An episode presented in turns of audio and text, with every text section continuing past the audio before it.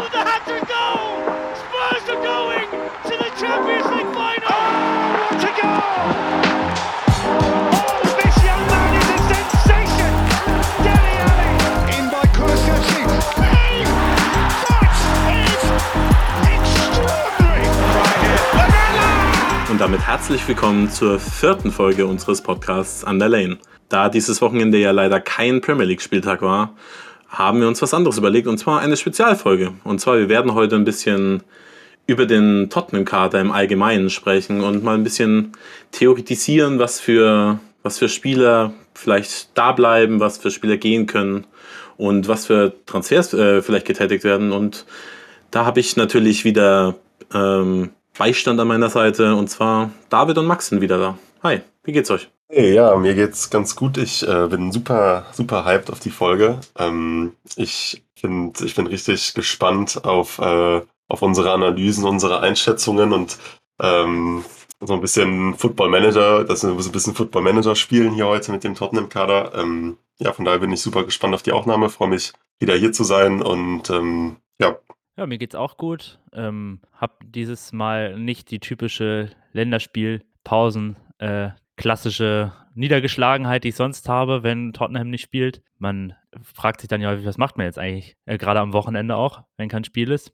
Ja, und ich freue mich jetzt auch mit euch über den Kader zu reden. Es gibt da ja wenig, was Fans so gerne haben, wie irgendwie über Kader und mögliche Transfers fach zu simpeln. Und das ist genau das, was wir jetzt tun wollen. Die Niedergeschlagenheit, die du in Länderspielpausen hast, die habe ich meistens nach Spurs-Spielen.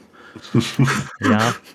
Das ist mehr dann eine, das ist eine Niedergeschlagenheit, vielleicht das passendere Wort Langeweile, das ich empfinde in Länderspielpausen. Ja, okay, die Spurs äh, sind wirklich nie langweilig. Selbst, äh, selbst wenn es Ja. richtig, richtig scheiße läuft, ähm, entertained wirst du in einer gewissen Art und Weise immer. Ja, und du hast immer was, worauf du dich dann am Wochenende zumindest freuen kannst. Und wenn das aus wegfällt, dann ja, ist immer ein bisschen komisch, finde ich. Aber du hast schon einen äh, wichtigen, wichtigen Punkt jetzt gerade angesprochen. Zwar, es gibt halt wirklich nichts, äh, nichts was, was Fans lieber machen, als äh, darüber zu reden, was für Spieler der eigene Verein jetzt vielleicht holt und ähm, könnte der zu uns passen, der muss weg, der ist viel zu schlecht für uns. Ja, ich, ich hab Bock. Und ja, dann lass uns ein bisschen ähm, äh, Football Manager spielen. Äh, bitte keinen FIFA-Karrieremodus. Äh, Karrieremodus. ich will jetzt, dass keiner von euch äh, Mbappé als ablösenfreien äh, Transfer dabei hat. ähm, ja, also, äh, um das auch gleich mal zu sagen, wir haben versucht, halbwegs realistisch, in einem realistischen Rahmen das alles zu machen. Ähm, einfach keine, keine unfassbar unrealistischen Transfers, so Spieler, die vielleicht auch schon irgendwo mal gehandelt wurden, Spieler, die wir uns wünschen und vielleicht ein paar Underground-Takes im Großen und Ganzen. Einfach, ja, es halbwegs realistisch halten. Daher, ich freue mich auch. Ja, wir sollten vielleicht zum Start ähm, sagen, von welchen Ausgangsvoraussetzungen wir eigentlich äh, ausgehen für den Sommer, weil das ja durchaus ähm, unterschiedlich aussehen könnte. Ähm, ich sage das doch jetzt richtig, wenn wir alle davon ausgehen, dass Conte auch über den Sommer hinaus Trainer von Tottenham bleibt, oder? definitiv. Ja, denn wenn das nicht der Fall wäre. Wie bitte? Ähm, wenn, äh, wenn das nicht der Fall wäre, könnten wir alles wieder umschmeißen. Also das sind, wenn, wenn Conte nicht Trainer bleibt, dann ist Harry Kane weg und dann ähm, haben gewisse Spieler bestimmt auch kein, äh, keine Lust mehr zu bleiben oder zu kommen. Dementsprechend, ja, wir gehen davon aus, dass Antonio Conte bleibt und dementsprechend auch Harry Kane bei uns ist und dass wir ja dann eine gewisse Strahlkraft dann vielleicht auch noch haben. Richtig, genau. Also jetzt unabhängig davon, ob wir nächstes Jahr in der Champions League spielen werden, in der Europa League oder sonst wo, gehen wir jetzt davon aus, Conte bleibt. Damit bleibt Kane dann vermutlich auch. Und wir gehen davon aus, dass Conte tatsächlich auch, wie es ja wohl aus dem Verein zu verlauten ist, äh, finanziell unterstützt wird. Genau. Und ähm, was vielleicht auch noch äh, kurz wir noch kurz erwähnen sollten, ist, wir gehen auch von dem Kader aus, der Stand jetzt am 1.7. bei uns unter Vertrag steht. Das heißt, ähm, ausgeliehene Spieler kommen zurück. Was würden wir mit denen machen, bestenfalls? Ähm, Spieler, die wir ausgeliehen haben, gehen dann vielleicht wieder weg. Äh, äh, kommen wir dann gleich zu. Nur damit wir eine Prämisse schaffen dafür. Genau. Ja, wollen wir in Media Res gehen, in Medias Res gehen? Ähm, wir fa- fangen natürlich einfach äh, direkt hinten, hinten im, im Tor an. Da haben wir ja eigentlich den wichtigsten Transfer in Anführungszeichen schon getätigt, denn wir haben mit Hugo Lloris verlängert. Das war ja zwischenzeitlich nicht mehr, also abs äh, absehbar war es vielleicht schon, aber nicht sicher, dass er bleibt. Dementsprechend war das ja eine Baustelle, die man auch letzten Sommer vielleicht schon versucht hat zu schließen auf lange Zeit. Ähm, und ja, wir haben Stand jetzt hätten wir äh, Hugo Lloris ähm, natürlich als Keeper. Wir hätten Brandon Austin. Da Breaking News. Er hat gerade sein, äh, seinen Vertrag verlängert bis 2024. Und wir hätten Elfie Whiteman.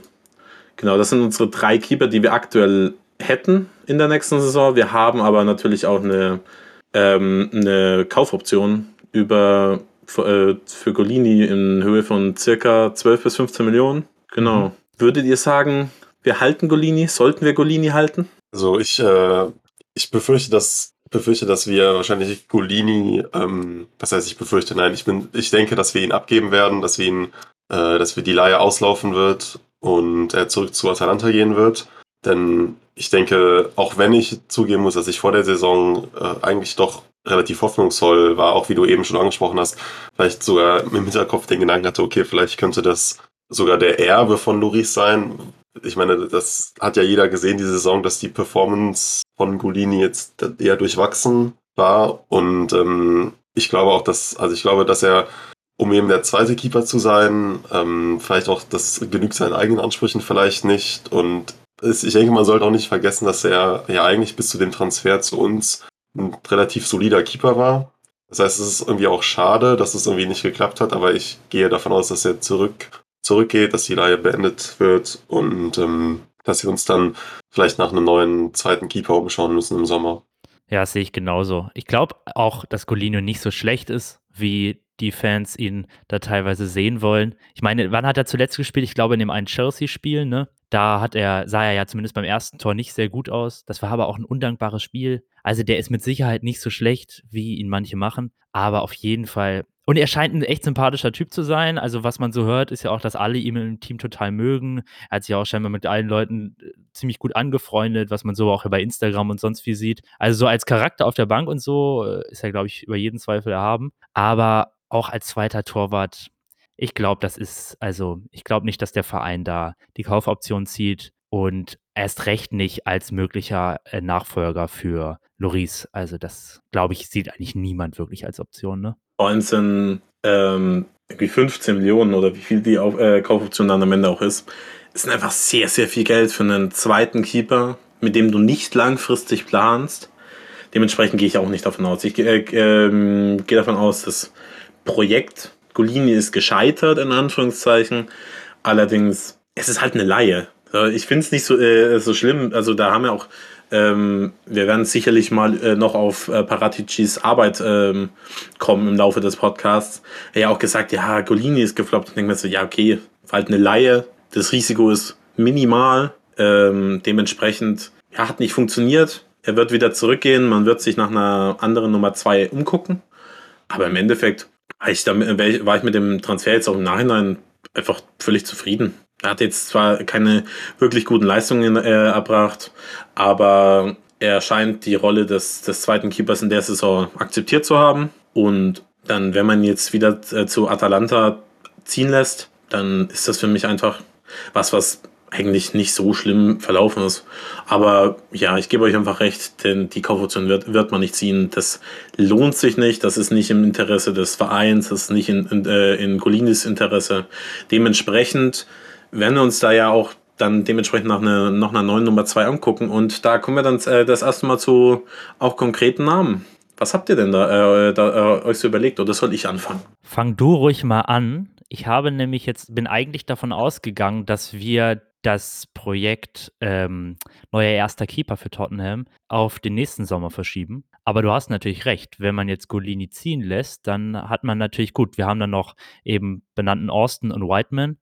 Zumindest von Whiteman gehe ich davon aus, dass der eigentlich auch gar nicht so schlecht ist. Von Austin habe ich wenig gesehen. Ähm, da steht man ja durchaus vor dem Problem, dass man dann eventuell mal wieder ähm, einen neuen zweiten Keeper braucht. Also sag ruhig mal, wen du da so, wen du da so überlegt hattest. Ich schieb, äh, schieb tatsächlich noch äh, kurz was ähm, vorne ein. Ich habe mich nämlich auf einen klaren Namen da äh, festgelegt, den ich gerne hätte. Und zwar aus einem äh, gewissen äh, Grund, und zwar, dass er ein Homegrown-Player wäre.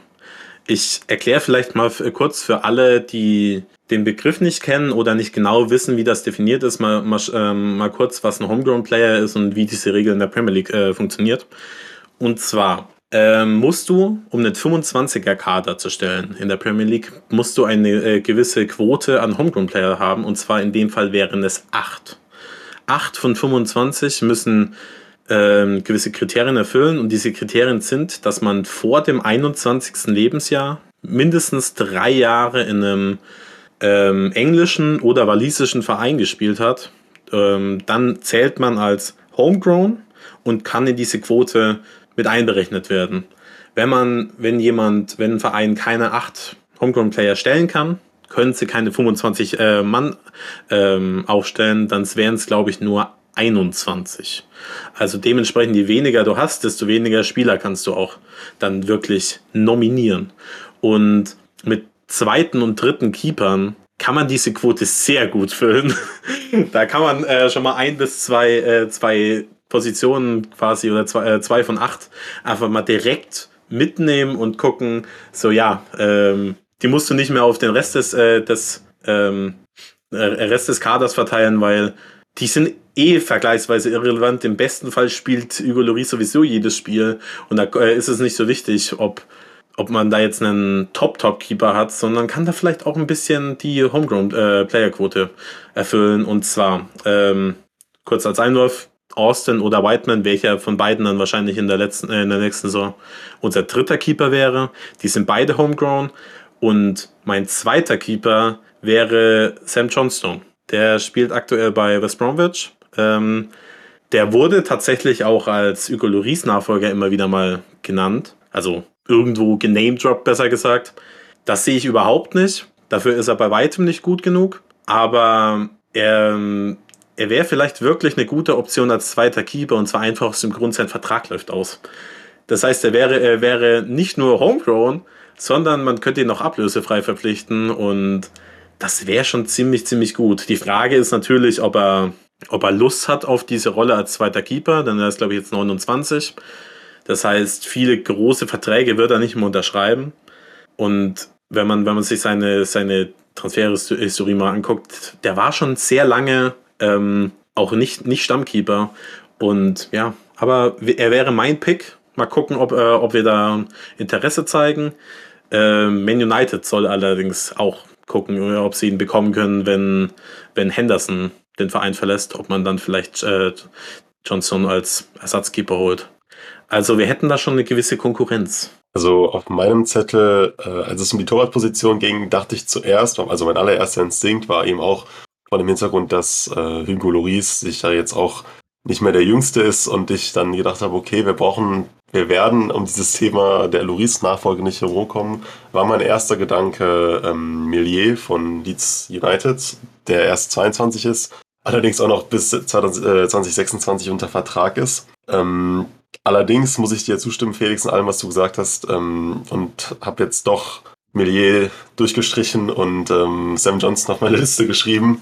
Denn ähm, ja, es, es passt einfach alles. Äh, von daher bin ich da voll bei dir. Er ist ablösefrei. Ähm, er hat äh, eigentlich ganz gute, ganz gute Quoten für einen Torwart. Äh, 10% Fangquote von, also von Flanken, 84% Safe-Quote. Also auch durch, ich denke, das ist durchaus auch ein Spieler, der, den man mal als zweiten Torwart, der auch mal ein paar Spiele absolvieren könnte. Ähm, einziges Problem, du hast gesagt, er war in seiner Karriere schon mal länger Ersatztorwart, aber ich glaube, in den letzten Jahren ja gerade und vor allem eben auch bei ähm, West Bromwich ist er dann doch eher zum ersten Keeper geworden und jetzt ist halt die Frage, ob er jetzt quasi diesen, diesen Karriereschritt zurück zum zweiten Keeper nochmal machen will. Aber ich stimme dir zu, dass das eigentlich auch meine Wahl wäre, weil er, weil er homegrown ist es ist ja auch nicht so einfach, die Position zu besetzen. Also man wird schon irgendeinen äh, Keeper finden. Also hätte jemand gedacht, dass der Stammkeeper von Atal äh, Atalanta bei uns äh, als zweiter Keeper diese Saison ist? Wahrscheinlich, äh, wahrscheinlich nicht. Dementsprechend, man wird schon jemanden finden. Aber die Position qualitativ gut zu besetzen, ist nicht so einfach. Und dementsprechend mal gucken. Ich habe ja, also ich habe natürlich auch über andere Namen noch nachgedacht. Ähm, aber bin dann eben einfach zum Schluss gekommen, dass man in diesem Sommer, ja, man hat einfach nicht unendlich Geld zur Verfügung und man muss einfach schauen, wo muss man wo muss man die monetären Mittel quasi hinschieben, auf welche Positionen und du kannst nicht für einen Ersatzkeeper in dem Jahr jetzt schon viel Geld ausgeben mit dem Hintergrund, okay, der wird vielleicht dann mal äh, Hugo Loris Nachfolger. Selbst erstens ist das immer ein Projekt, das scheitern kann, jetzt jemanden zu holen und dann nochmal zu verleihen oder was auch immer. Und zum anderen, wenn du jetzt jemanden für 20 Millionen plus holst, dann hast du halt einfach 20 Millionen weniger in dem Transferfenster. Und dementsprechend glaube ich, dass man entweder jemanden ablösefrei holt oder ja, für einen ganz, ganz, ganz geringen Wert. Ja.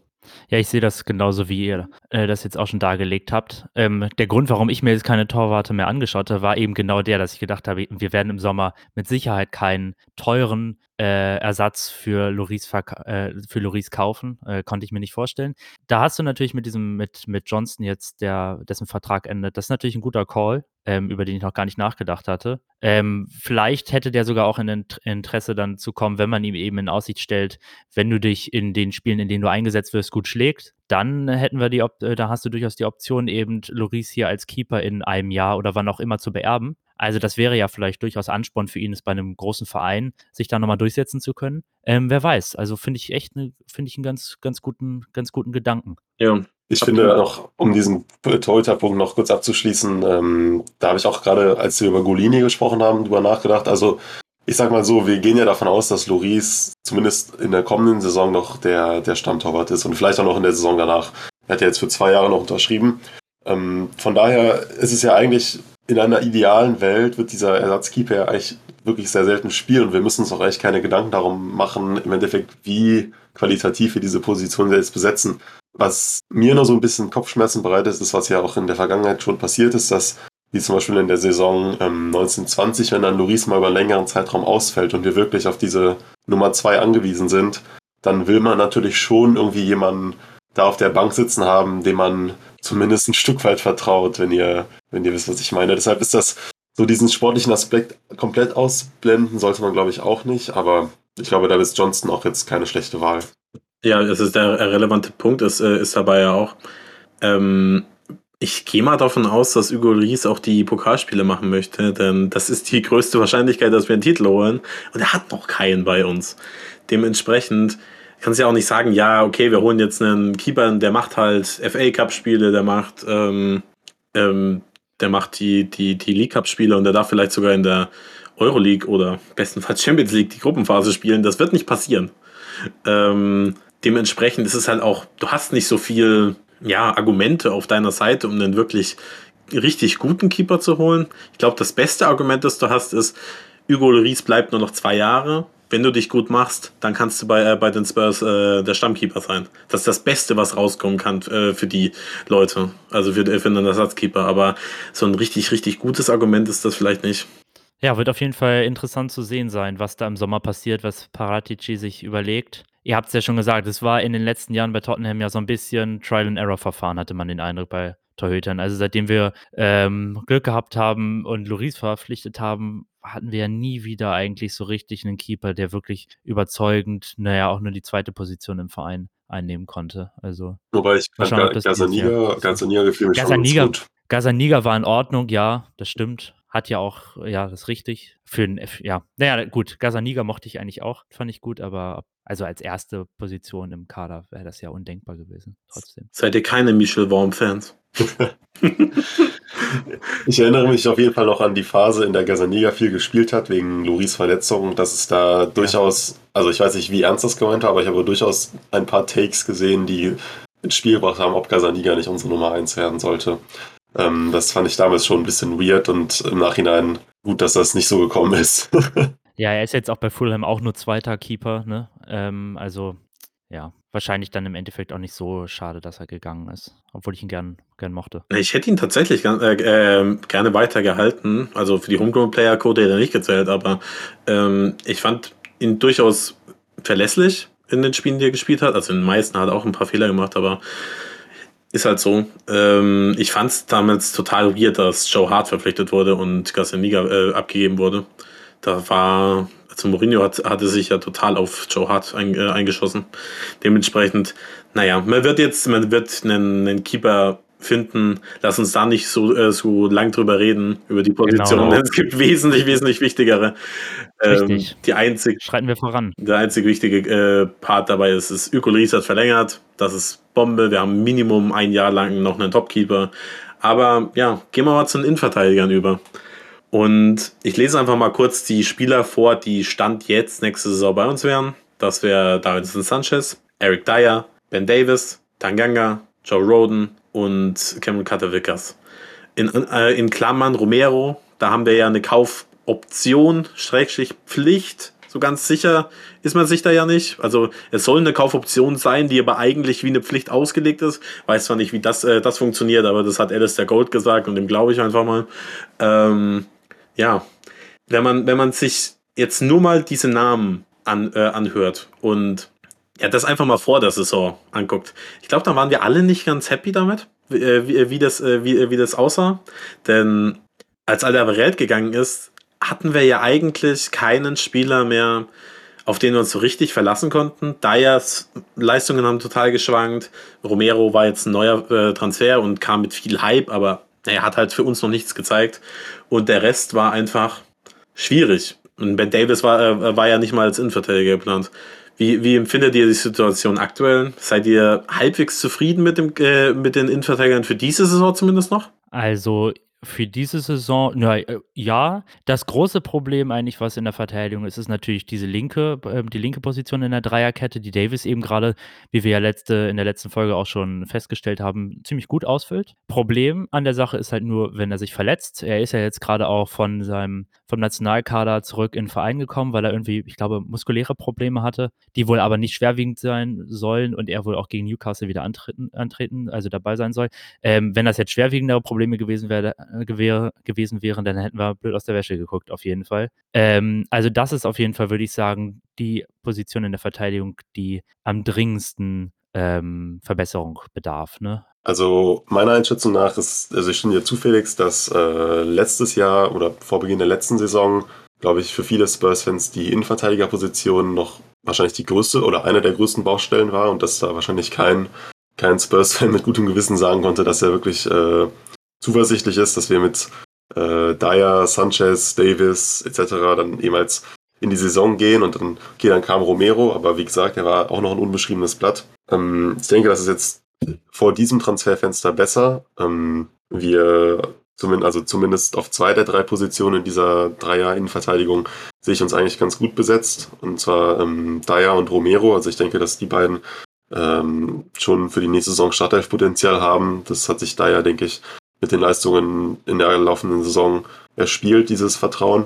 Allerdings denke ich, dass eben diese Davis-Position, die auch eben du schon angesprochen hast, Max, dass ähm, wir da noch da noch einen wirklich richtig guten Innenverteidiger holen müssen. Das ist für mich nach wie vor eine Priorität, einfach weil unsere Defensive mir noch nicht stabil genug ist und ähm, diese Dreierkette hinten, also diese Back Three so wichtig ist, dass ich da einfach gerne noch einen richtig, richtig guten Innenverteidiger zusammen mit Dyer und Romero sehen würde. Ja, es ist, ich bin mir auch sicher, dass Romero und Dyer äh, nächste Saison gesetzt sind. Also, wenn nicht plötzlich ein Trainerwechsel kommt und der neue Trainer Gareth äh, Southgate heißt, dann wird Eric Dyer in der Dreierkette gesetzt sein.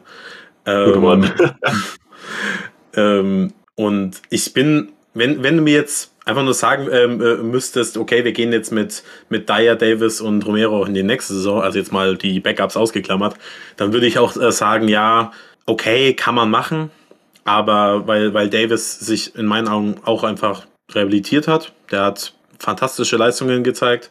Der macht keine schlechten Spiele mehr. Aber um einen Schritt nach vorne zu gehen, brauchen wir auf der linken Seite eigentlich noch, äh, eigentlich noch mal jemanden, der vielleicht noch mal eine Stufe über Davis steht. Weil, also jetzt, bevor wir auf die Namen eingehen, aber man stellt sich vor, man hätte da noch einen Topspieler und dann würde, würden daneben noch Eric Dyer und äh, Christian Romero stehen. Das wäre schon, das wäre schon bombastisch gut. Aber ähm, ich. Ja, wollen wir mal über Namen sprechen? Wen habt ihr denn da so euch angeschaut für die linke Position in der Dreierkette? Ich stopp dich da mal kurz. Wollen wir vielleicht erstmal ja. darüber re äh, äh reden, äh, was für Spieler wir in der Innenverteidigung auch nächste Saison, äh, noch, Saison noch behalten würden? Denn ich finde das tatsächlich sehr spannend. Denn okay. wir haben, also Cameron Carter Vickers ist Stand jetzt, wäre noch äh, äh, Stammspieler, nee, das wird nie passieren, ähm, wäre noch bei uns. Äh, Celtic hat, glaube ich, eine Kaufoption. Ja. Ich weiß nicht in welcher Höhe, aber die werden sie ziehen, die sind mit ihm äh, ziemlich sehr zufrieden. Ja. Ähm, aber drei Namen äh, bei uns sind ja, sind, könnte man, über die könnte man vielleicht auch wirklich mal kurz diskutieren. Und zwar Davinson Sanchez, Jaffe Tanganga und Joe Roden. Denn ich bin mir nicht sicher, wer von den drei noch nächstes Jahr, äh, nächstes Jahr bei uns ist. Denn, also Joe Roden war ja ein absoluter Flop. Und das, ich meine, der spielt ja bei Wales eigentlich, also ist ja gesetzt und spielt da ja ganz solide, aber Gut sogar, sehr gut. Er ist jetzt ja auch gerade wieder so für das letzte Spiel sehr gelobt worden, ne? Also, es, es sorry, ist wollte ich nicht unterbrechen, ja. alles gut, äh, ähm, aber es ist halt einfach weird, dass vier Trainer, vier, Mourinho, ja, Mourinho, Hat er unter Äh, Mason gespielt? Das weiß ich nicht mehr. nee, Ich auch nicht. Ne? Mhm. Also Mourinho, Mason, Nuno und äh, konnte so gar nicht auf ihn setzen. Also, Mhm. dass er kein Stammspieler ist, das kann ich nachvollziehen, aber ich fand es tatsächlich sehr auffällig, dass er in der Dyer, äh, während der Dyer-Verletzung auch keine Minuten gesammelt hat. Also ich Genau. glaube, er hat, hat er im Pokal gespielt, aber das war's dann auch schon. Genau, ich bin auch bei, was Roden und Tanganga angeht, war ich auch ein bisschen zielgespalten. Allerdings ähm, genau die Punkte, die du eben angesprochen hast, einfach die Tatsache, dass äh, Roden einfach offenbar jetzt nicht in dieses Kontosystem, in diese Konto 11 nicht reinkommt, ähm, lässt mich dann auch, hat mich dann dazu verleiten lassen, bei ihm eher ein größeres Fragezeichen zu setzen. Also ich bin nicht bereit, jetzt ihn komplett abzuschreiben, dieses, diesen, diese Verpflichtung aufzugeben. So könnte ich mir auch gut vorstellen, ihm vielleicht mal eine Laie zu geben, wo er wirklich Spielpraxis sammeln kann. Wenn ich mich jetzt aber zwischen Tanganga und Roden entscheiden müsste, würde ich, glaube ich, eher äh, Jeffrey Tanganga behalten, einfach weil er jetzt auch äh, auf rechts einsetzbar ist und etwas, ähm, ja, etwas flexibler ist. Er ist auch zwei Jahre jünger. Äh, Joe Roden, ich finde es schade. Ich fand ihn irgendwie immer sympathisch und wie gesagt, würde ihn jetzt auch nicht komplett aufgeben, aber wenn ein Interessent da ist, der auch bereit ist, eine entsprechende Summe zu bezahlen, dann würde ich, würde ich ihn wahrscheinlich auch abgeben. Kommt ja auch drauf an, was, was man so bekommen würde. Also ich glaube, man hat zwölf gezahlt. Ähm, ich würde so, was ist denn realistisch? Also ich glaube nicht, dass. Hm? Ja. Bei Transfermarkt steht er aktuell auf 8, aber wir kennen ja die Transfermarktpreise, die sind ja immer nicht ganz akkurat. Also ich denke, denk, so sieben bis zwölf würdest du am Ende schon bekommen. Einfach darauf, äh, weil er, weil er halt walisischer Nationalspieler ist. Dementsprechend gehe ich davon aus, dass sein Marktwert jetzt nicht so enorm gefallen ist.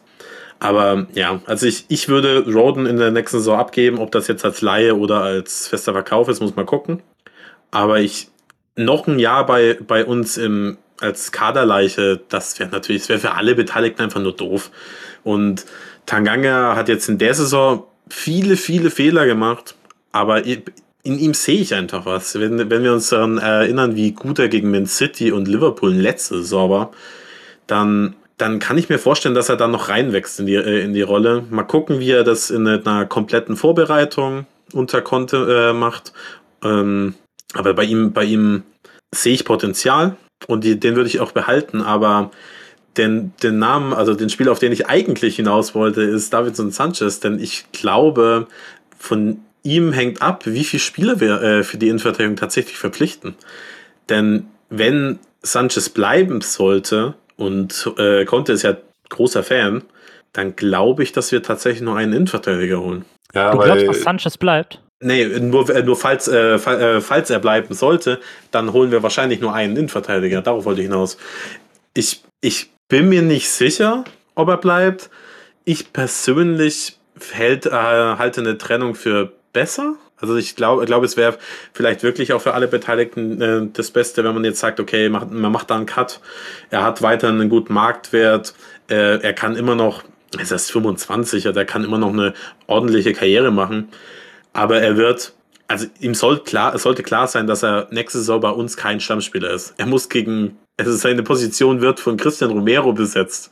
Und der ist auf dem Weg, einer der besten Innenverteidiger der, der Welt zu werden. Bei allem Respekt vor Sanchez, das wird er wohl nicht mehr. Dementsprechend, ich, ich könnte mir vorstellen, dass er geht. Ich hoffe es vielleicht auch, dass er geht, aber es ist absolut nicht sicher. Und wie gesagt, ich wollte nur darauf hinaus, wir, man wird wahrscheinlich nur einen Innenverteidiger holen, wenn, wenn er bleiben sollte. Wenn er geht, dann wahrscheinlich zwei. Ich, äh, ich sitze hier gerade mit einem großen Grinsen, denn auch ich habe ich hab das ja auch eben schon an Max ungläubigem Ausruf schon ein bisschen antizipieren können, aber ich, äh, hier bahnt sich gerade die erste Diskussion an, weil ich würde ihn eigentlich gerne halten, ähm, auch wenn ich alles, all das, was du gerade aufgelistet hast, Felix, super nachvollziehen kann. Ähm, allerdings prinzipiell schätze ich ihn einfach als, ähm, natürlich jetzt nicht als überragend, aber als zumindest doch in gewissem Ausmaß stabilen Innenverteidiger, als Kaderspieler, denke ich, hat er durch, also hat er auf jeden Fall dann die Berechtigung bei uns zu sein. Klar, er wird nicht, er wird nicht, ähm, wird nicht in der Starting 11 sein. Wenn er damit okay ist, dann ähm, würde ich ihn halten. Klar, es ist, wir könnten auch, auch einiges an Geld aus ihm raus, ausschlagen, aber ähm, ich weiß nicht, weil wenn, wenn wir ihn jetzt abgeben und dann eben ein noch unbeschriebenes Blatt holen, dann das kann auch nach hinten losgehen. Von daher, ich würde ihn halten. Aber ich habe mich also, auch sehr schwer getan damit. Ja, bei Sanchez, ich mag ihn auch sehr. Auch das ist wieder ein Spieler, von dem ich äh, der Meinung bin, dass er komplett overhated äh, ist in der Fanszene. Ähm, Gerade letzte Saison war das ja so. Ähm, auch ein Spieler, der stark von seinem Selbstbewusstsein lebt. Ne? Also absolut, wenn, absolut. wenn der unsicher ist, dann sieht man ihm das auch an. Und er hat ja Unsicherheiten in, in der Verteidigung. Also ich mag äh, Sanchez eigentlich sehr. Aber du hast es ja schon angesprochen. Sanchez ist, wie alt ist er? 25. 25, ja. Erstens glaube ich, dass der durchaus nochmal Ambitionen hat, auch Stammspieler zu werden. Und du hast es ja selber gesagt, unter Conte in der, mit einer Dreierkette, das ist nicht sein Spiel in der Dreierkette. Da ist er im Passspiel nicht gut genug, da ist er auch unter Druck, wirkt er schnell zu unsicher. Ähm, also da hat er auf jeden Fall keine Sicherheit, dass er regelmäßig eingesetzt wird. Und ich glaube eben, dass er in einem anderen System, in der Viererkette beispielsweise, sehr, sehr gut sein kann. Oder wir haben auch schon gesehen, dass er da sehr gut ist. Ähm, und auf, aufgrund seines Alters und so weiter, du kannst da nochmal, wenn du ihn verkaufst, dann kannst du nochmal ordentlich äh, dein Transferbudget aufbessern. Und wir wissen ja, dass es auch in diesem Sommer, auch wenn der Verein wohl konnte, ähm, sichergestellt hat, dass er gebackt wird, ähm, dass es auch darauf ankommt, dass wir Geld einnehmen durch Spieler, die wir loswerden. Und da sehe ich einfach in der Verteidigung, anders als bei Roden, wie viel wird man für den bekommen? Ich schätze mal, wie du ja eben meintest, 7 bis 12. Wie viel wird, wenn man, wenn man, wenn jemand Interesse an Tanganga hat, wie viel wird man für den bekommen? Keine Ahnung, wahrscheinlich auch nicht so viel. Und bei Sanchez sehe ich durchaus da einen Bereich von 30 Millionen. Wie viel haben wir bezahlt? 40, 40. Millionen Genau, ja. ja. Und ich denke, es wird zwar weniger sein als damals natürlich, aber ich glaube, das ist eben durchaus eine, eine Summe. Und wenn da, und das war ja im Sommer, letzten Sommer auch schon der Fall, da waren ja so verschiedene Tauschmöglichkeiten mit Sevilla und so im Gespräch. Ähm, da kommen wir dann auch noch zum Spieler vielleicht gleich, ähm, der da letzten Sommer auch für, als Zugang für uns im Gespräch war. Ich glaube, das ist einfach ein Spieler, den kann man für gutes Geld verkaufen. Und wenn da das Angebot kommt, dann bin ich sicher, dass der Verein das annehmen wird. Und ich glaube, ich würde es auch nicht ablehnen. Ich glaube, äh, Sanchez größte, äh, größtes Problem ist, dass er einfach nicht flexibel einsetzbar in dieser äh, Dreierkette ist. Denn er hat nur, in meinen Augen, nur die Option, der rechte Innenverteidiger zu sein. Denn als Dyer verletzt war, hat er immer wieder in der Mitte äh, gespielt und er kann keine Dreierkette ordnen. Das ist, muss man auch nicht können. Ich finde, Romero kann das auch nicht in der, äh, dem Ausmaß, wie das Eric Dyer, äh, Dyer kann. Dazu kommen wir auch noch. Aber links hat er gegen Bura gespielt, war eine Katastrophe. In der, in, äh, in der Zentrale hat er nicht gut funktioniert. Also er ist eigentlich nur auf der rechten Seite einsetzbar. Da fand ich seine Leistung in der Saison übrigens Minimum gut. Also ich fand, er hat ganz wenig schlechte, äh, äh, schlechte Spiele auf der Position gemacht. Aber ähm, ich glaube einfach, man muss, das ist so ein, das ist kein Spieler, den man unbedingt abgeben muss, weil er zu schlecht ist. Aber man wird einfach im Kader so ein bisschen shiften müssen. Und ich glaube, wie du, es jetzt auch schon ein paar Mal gesagt hast, man kann mit ihm Geld machen und dementsprechend ähm, würde ich, halte ich es für realistisch, dass der, dass der Verein das macht. Und ja, gehen wir mal zu den Namen über, die, äh, die wir so im Kopf haben. Lass mal zuerst äh, über die Position des linken Innenverteidigers reden. Denn ja. da sind wir uns ja einig, da muss jemand kommen. Ja. Dementsprechend, wen habt ihr da so? Äh, möchtest du anfangen, David? Mm, Wenn du überhaupt die Position äh, besetzt hast. Wir haben ja also ich würde, ich habe mir auf der Innenverteidigerposition habe ich mir ein paar Namen auf meinen Zettel geschrieben. Ähm, das wären einmal äh, zwei, äh, zwei Innenverteidiger, mit denen Antonio Conte schon zusammengearbeitet hat und vielleicht auch jetzt keine große Überraschung, mit denen er auch sogar sehr erfolgreich zusammengearbeitet hat, nämlich äh, Milan Skriniar und äh, Stefan de, de Frey, ich weiß nicht genau, wie man es ausspricht, ist ja glaube ich Niederländer. Äh, beide von Inter Mailand, beide Vertrag bis 2023. Ähm, das beide könnte ich mir eigentlich ganz gut vorstellen. Skriniar ist natürlich etwas äh, teurer, äh, ist etwas teurer. Er hat einen, aktuell, glaube ich, laut Transfermarkt einen Marktwert von 65 Millionen. Äh, ist allerdings auch drei Jahre jünger, ist 27, während De Frey 30 ist und einen Marktwert von 35 Millionen hat. Ähm, warum ich diese beiden auf meinen Zettel habe, ich habe auch noch einen dritten, vielleicht, aber ich, vielleicht nehme nehm ich den jetzt noch nicht vorweg und höre mir alles zusammen, was ihr, was ihr aufgeschrieben habt. Ähm, warum ich diese auf meinem Zettel habe, diese beiden, ist einfach äh, die simple Tatsache, dass Conte sie kennt und dass sie Conte kennen, dass sie erfolgreich mit ihm zusammengearbeitet haben in diesem Intersystem, was, ähm, was die Meisterschaft gewonnen hat, äh, dass sie beide defensiv stabil sind, allerdings auch ähm, gerade bei gerade ich, äh, gerade bei Skriniar auch der auch mal mit einem, das Spiel mit einem hohen Ball öffnen kann, ähm, ganz gute Passwerte hat. Problem ist jetzt natürlich nur, dass Skriniar eigentlich auf der rechten Innenverteidigerposition in, der Dreikette spielt, die eigentlich bei uns schon besetzt ist und dass De Frey links spielt. Und ähm, mein, mein Favorit in dieser Position wäre eigentlich Milan Skriniar. Das, den, zudem waren wir auch schon mal verlinkt in den vergangenen Transferperioden. Ähm, mal mehr, mal weniger ernsthaft. Mit, da gab es ja schon so ein paar Berichte, aber ich denke, dass, ähm, das habe ich auch eben schon angedeutet, so ein bisschen darauf hingearbeitet mit meiner Argumentation. Ich glaube, dass wir einfach noch einen wirklich Top-Innenverteidiger brauchen. Und ähm, der wird nicht billig sein, das ist mir klar. Allerdings läuft sein Vertrag eben auch nächsten Sommer aus. Das heißt, da hat man vielleicht jetzt die Chance, an dem Preis ein bisschen runterzuhandeln. Ähm, und das sehe ich einfach als Investition jetzt für die nächsten drei bis vier Jahre, dass wir dann unsere Innenverteidigung eben gesetzt haben mit Dyer, Romero und eben einen der beiden. Und ähm, von daher würde ich diese Investitionen, Investitionen gerne sehen. Ich muss kurz einhaken. Stefan de Frey spielt bei Inter in der Mitte. Bastoni ist in der, der Mitte. Okay. Der Bastoni ist der äh, linke Part der Dreierkette. Denn das ist auch so ein, äh, ist ein relevanter Punkt, denn ich habe natürlich auch über die beiden nachgedacht. Die Frage ist, also die sind äh, alle drei Spieler von der, äh, alle beide äh, Spieler von der Klasse, die sicherlich auch links in der Dreierkette spielen können. kurz, ah. ich, äh, ich glaube, De Frey hat in der Meistersaison hat er links gespielt. Da habe ich nämlich die Glatten her, glaube ich. Also ich bin mir aber nicht zu 100% ja genau unter konnte. Mhm. Aber Bastoni hat dort auch schon viel gespielt, oder nicht? Der ist ja nicht normal. Auf jeden Fall, also wir sind, ich bin mir sicher, dass Stefan de Frey auch, äh, äh, auch in der ähm, auch links spielen kann. Ich habe jetzt nur, ähm, weil ich das weil ich Bastoni im Kopf hatte, habe ich jetzt nur ein, ein Spiel mal kurz aufgemacht, das Spiel gegen Liverpool jetzt. Okay. Ähm, und da war, war der Freie in der Mitte, Skriniar rechts und Bastoni links. Aber ist jetzt vielleicht auch gar nicht der entscheidende Punkt. Aber ähm, ich glaube, dass es für, für Contest-System auch sehr gut sein oder sehr wichtig sein könnte, eben einen, Links, äh, äh einen linksfüßigen Innenverteidiger auf links auch zu haben. Die sind natürlich relativ rar gesät, aber es bietet sich halt tendenziell schon immer an. Und deswegen habe ich auch, wollte ich auch die, die Sanchez-Diskussion ein bisschen nach vorne treiben, denn auf meiner Liste steht auch äh, Stefan de Frey als äh, Transfer, aber ich habe halt noch einen anderen, der, der, der, eben auch links spielen kann. Denn wir haben darüber geredet, dass, äh, dass wir ein Riesenproblem haben, wenn Ben Davis ausfällt. Ich finde, wir haben ein fast noch größeres Problem, wenn Eric Dyer nochmal ausfällt. Denn dann haben wir niemanden, der als Leader als Abwehrchef die Dreierkette äh, ähm, regeln kann. Und das brauchen wir enorm. Und äh, dementsprechend wäre, also mein Pick für, für, also erste Innenverteidiger, wenn wir nur einen holen sollten, definitiv Stefan de Frey.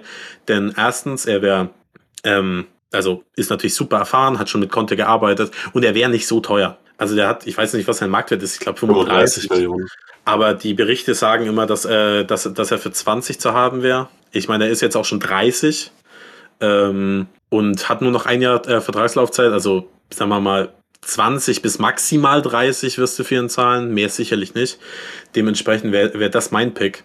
Aber ja, ich habe noch einen auf links. Max, möchtest du dich vielleicht äh, vorher noch äh, äußern, bevor ich, äh, bevor ich zu meinem linken Innenverteidiger komme? Ja, als wir hier ähm, uns überlegt haben, dass wir mal uns äh, bestimmte Transfer raussuchen so wollen, die eben in unseren Augen die höchsten Priorität, die höchste Priorität haben für den Sommer, habe ich auch jetzt auf meiner Liste von insgesamt vier Positionen eben auch zwei in der Verteidigung, nämlich eben den benannten Linken ähm, in der Dreierkette, als auch den Zentral, die zentrale Position. Also genau das, was du eben auch meintest. Ich sehe sowohl links als auch in der Mitte ähm, absolut Nachbesserungsbedarf. Nicht, dass Dyer nicht gut genug wäre, sondern eben, wie du ja meintest, dass man noch jemanden bräuchte, der Dyer eventuell ersetzen kann oder ähm, der auch zumindest mit Dyer um die Position konkurrieren kann. Also ich habe auch jetzt mir eine Liste von Leuten aufgeschrieben, ähm, zentral und eine ähm, Liste von Leuten links. Vielleicht noch eine Überlegung dazu. Ich glaube nämlich, dass das Anforderungsprofil dass wir für Spieler haben, die in der Mitte spielen und Leute, die ähm, auf links in der Dreierkette spielen, sehr viel anders, äh, ganz, äh, relativ anders ist. Weil ich würde sagen, dass man gerade auf links einen aggressiven, äh, eben auch linksfüßigen, passsicheren, eventuell auch jemanden, der den Ball ähm, gut nach vorne tragen kann, Spieler brauchen. Ähm, das, das, was man so in der äh, Taktiksprache den äh, Hund nennt, also das, was Romero auch eigentlich verkörpern würde, der äh, ja eben der aggressive, der aggressive Verteidiger. Und ähm, dass wir in der Mitte jemanden bräuchten, der eher passiv steht, ähm, eher hinten bleibt, ähm, bei der, der sehr, sehr gut passen kann, vor allen Dingen auch lang, also lange Bälle gut passen kann und der vor allen Dingen auch gut in der Luft ist. Also ich glaube, das ist ein bisschen anderes Anforderungsprofil, das der sehen würde. Ich weiß nicht, ob ihr mir dazu stimmt. Ja, definitiv. Genau. Und also ich habe jetzt, vielleicht sage ich einfach mal meine Picks, ähm, erstmal für die linke Position. Wer da natürlich, und ich glaube, es gibt kaum einen Verein, der ihn nicht auf der Liste stehen hat in Europa, äh, sich total anbietet, wäre Schlotterbeck. Ähm, riesig, 1,91 Meter groß, ähm, ja, in allen Stats, die man sich so anschaut, überragend, sehr guter Passer, trägt den Ball viel nach vorne, ähm, ist aggressiver Spieler, super was Tackles angeht. Man hat ja zuletzt auch gerade gegen, ähm, gegen haben sie gespielt? Israel. Israel, genau. Stimmt ja. Da hat man es ja jetzt auch gerade wieder gesehen. Ich habe den jetzt aber trotzdem in Klammern gesetzt, weil ich nicht glaube, dass der in die Premier League wechselt. Da ist Dortmund vermutlich dran, da wird Bayern dran sein. Und er hat ja selber auch gesagt, als er angesprochen worden ist auf Interesse aus der Premier League, ja, hm, er würde eigentlich ganz gerne in der Bundesliga spielen. Ich kann es mir irgendwie nicht vorstellen. Und ähm, als zwei andere Positionen auch noch einer, der ähm, in Deutschland spielt, auch erst seit einem Jahr, ist äh, Guardiol von RB Leipzig. Steht auch auf meiner Liste. Habt ihr auch wahrscheinlich stehen, genau. Auch linksfüßig, äh, auch gut, vermutlich etwas teuer, aber auch da die Stats ähm, über, also ziemlich gut, auch wieder ziemlich gut im, bei Progressive Passes, super in Progressive Carries und so weiter. Ähm, also das wäre auf jeden Fall eine Option. Und soweit ich mich erinnere, waren wir auch sogar laut ähm, Times oder Telegraph von Anfang Februar ist das einer der Spieler, der bei uns auch hoch auf der Liste steht tatsächlich. Da ist natürlich noch ein bisschen das Problem, der ist erst letztes Jahr äh, zu Leipzig gekommen. Und die Ablösesummen, die da jetzt auch im Winter wohl schon, weil auch da hatten wohl bestimmte andere Vereine, und das ist natürlich auch ein Problem Interesse, ähm, die war ziemlich hoch. Ich habe es jetzt nicht mehr im Kopf, wie viel es war. Ich weiß nicht, ob es einer von euch gerade weiß. Aber die, die, haben Angebot, die haben Angebot über 60 Millionen abgelehnt. Ja, und das ist halt absurd. Also wir werden keine 60 Millionen für einen, für den, für den Spieler ausgeben und darum sehe ich das nicht. Ähm, ja, und den letzten, den ich mir aufgeschrieben habe, da werden jetzt vielleicht viele sagen, um Gottes Willen, ist ähm, Lenglet von Barcelona. Ist der Linksfuß? Interesting. Auch linksfüßig, ähm, bisschen kleiner als die anderen beiden, die ich genannt habe, ist natürlich jemand, den Barcelona unbedingt loswerden will, der auch nicht unbedingt die besten Spiele seines Lebens gemacht hat in Barcelona, gerade in den letzten Jahren, aber eigentlich, glaube ich, auch so ein Spieler ist, der nicht ganz gerecht wegkommt in den Augen, äh, jetzt zum Beispiel der Barcelona-Fans. Also ist ja auch ein Spieler, über den sich die meisten Leute lustig machen und schrecklich finden. Ich glaube, der ist eigentlich auch ganz, äh, ich glaube, das ist ein sehr guter, sehr guter ähm, Verteidiger. Ich weiß nicht, wie ihr das seht. Also das wäre so jemand, äh, wenn wir Ben Davis nicht im Kader hätten, würde ich sagen, hol den gerne, der wird nicht zu teuer sein, der äh, wird schon seine Rolle spielen. Aber wenn wir sagen wollen, wir äh, wollen Ben Davis upgraden, dann sehe ich Longley wahrscheinlich nicht. Also das, ähm, ich halte ihn für auch, äh, auch für keinen schlechten Spieler. Aber entweder du holst jetzt auf links jemanden, der ein Riesentalent ist und vielleicht in ein, zwei Jahren ähm, wirklich ein Topspieler ist, oder du holst, äh, oder du lässt da wirklich ein bisschen Money droppen und äh, sagst, okay, du holst dir dann einen Star in Anführungszeichen. Longley vielleicht für den Kader, aber da würde ich, hätte ich schon gerne eine bisschen größere Lösung. Ja, verstehe ich ich habe die meisten deiner Picks auch. Also mein, mein Wunschtransfer ist Nico Schlotterbeck. Ich halte ihn für absolut ausgeschlossen. Ich bin mir sicher, der, also der bleibt in der Bundesliga. Ich gehe davon aus, dass er zu Dortmund geht. Aber wenn man über linksfüßige Innenverteidiger spricht, äh, spricht, dann muss man über Nico Schlotterbeck reden. Da kommt man nicht drum rum. Und ähm, über die Oll habe ich mir natürlich auch aufgeschrieben, aber wie gesagt, also der hat 60 Millionen äh, ab, äh, Angebot abgelehnt, der wird nicht kommen. Also wir werden keine 60, 70 Millionen für, äh, für ihn zahlen. Ich habe noch zwei Namen auf links, die auch große Talente sind oder schon gewisse Erfahrungen haben. Der eine ist Evan Indika von, von der Eintracht. Habe ich auch, ja. Und wahrscheinlich mein Pick, der, an dem wir im Sommer auch schon dran waren, Port Torres von Villarreal. Vielleicht einer der aufbaustärksten Innenverteidiger der Welt. Er hat, äh, hat auch ein paar Defizite, aber sein Aufbauspiel ist absurd. Also wirklich komplett absurd.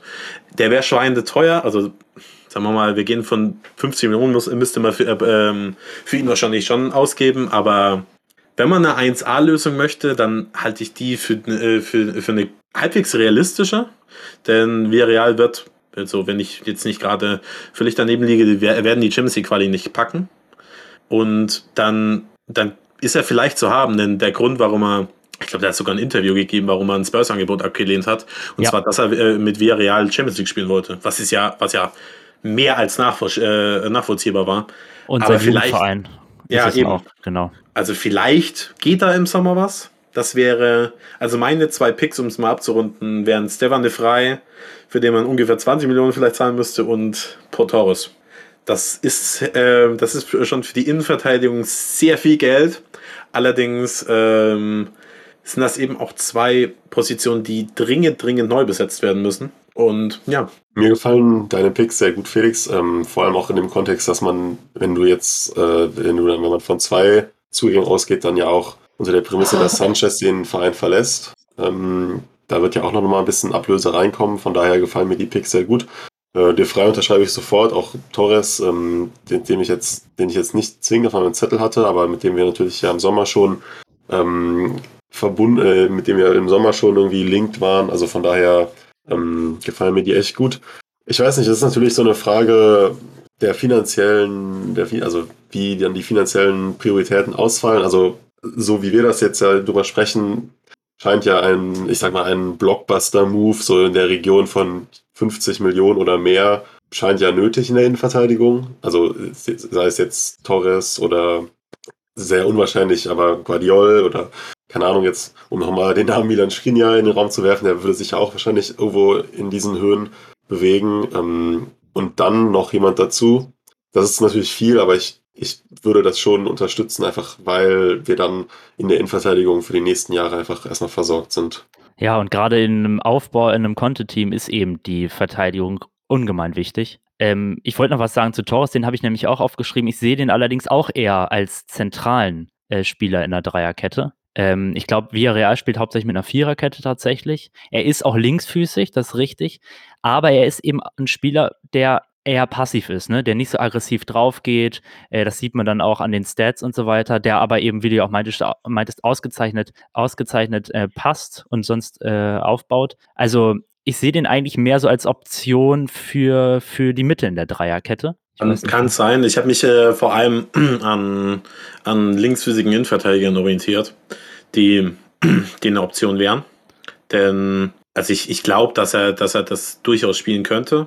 Mit es Sicherheit, ist, ja. Es, wie gesagt, ich habe es ja äh, schon erwähnt, linksfüßige Innenverteidiger mit äh, hohem Niveau, die, die wachsen nicht auf Bäumen. Die sind nicht so, ja, also wer, äh, wer, wer, fällt euch denn ein, der, äh, der da eine Option wäre? Äh, Van Dijk ist, glaube ich, Linksfuß, oder? Kann sein? da, sein ja. Ich äh, drifte ab, aber es gibt einfach nicht so viele und dementsprechend muss man, muss man halt gucken, wen man bekommt. Ein Linksfuß ist natürlich auch kein absolutes Muss auf dieser Position, aber es hilft einfach tendenziell immer. Und dementsprechend, ja, ich meine, ich habe auch noch ein paar andere Namen, also für die äh, äh Innenverteidigung, aber die sind mehr, ja, ich habe sie mal aufgeschrieben, weil sie immer wieder mal erwähnt werden. Äh, Bremer, spricht man denn so aus von, ja. von, äh, von, äh, von Turin? Von Torino, ja. Der, der, der scheint schon sehr gut zu sein, aber der ist ganz offensichtlich jemand, der auf der Eric Dyer oder, oder Romero-Position spielen würde. Und da stellt er sich bestimmt nicht hinten an. Dann habe ich James Starkowski mal kurz aufgeschrieben. Da läuft yes, der Vertrag genau. aus.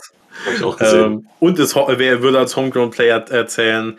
Das wäre vielleicht auch was, um den, um den Kader aufzufüllen, aber wie du schon gesagt hast, irgendwie so ein Blockbuster-Deal in der Innenverteidigung wäre schon ganz nice Man muss aber auch bedenken, wir haben eigentlich schon einen Blockbuster-Deal äh, in der Innenverteidigung für diese Saison oder beziehungsweise im Sommer zu bezahlen, denn Romero wird, muss ja auch noch äh, gekauft werden und der kostet auch schon 50. Also Ja. das es wird interessant zu sehen sein, ähm, wo man dann die Prioritäten legt. Also ich, ähm, ich, ich persönlich äh, bin übrigens fest davon überzeugt, dass Stefan de Frey ähm, ab nächster Saison bei uns spielt. Ich weiß nicht, ich bin da einfach die, die Links sind so zu extrem. Es wird zu häufig gesagt, dass äh, das Conte ihn unbedingt haben möchte. Die Frage, die sich mir da nur stellt, ist, will Daniel Levy wirklich äh, für einen über 30-Jährigen 20 Millionen hinlegen? Denn wir geben ganz, ganz selten Geld für, für Ü30-Spieler aus.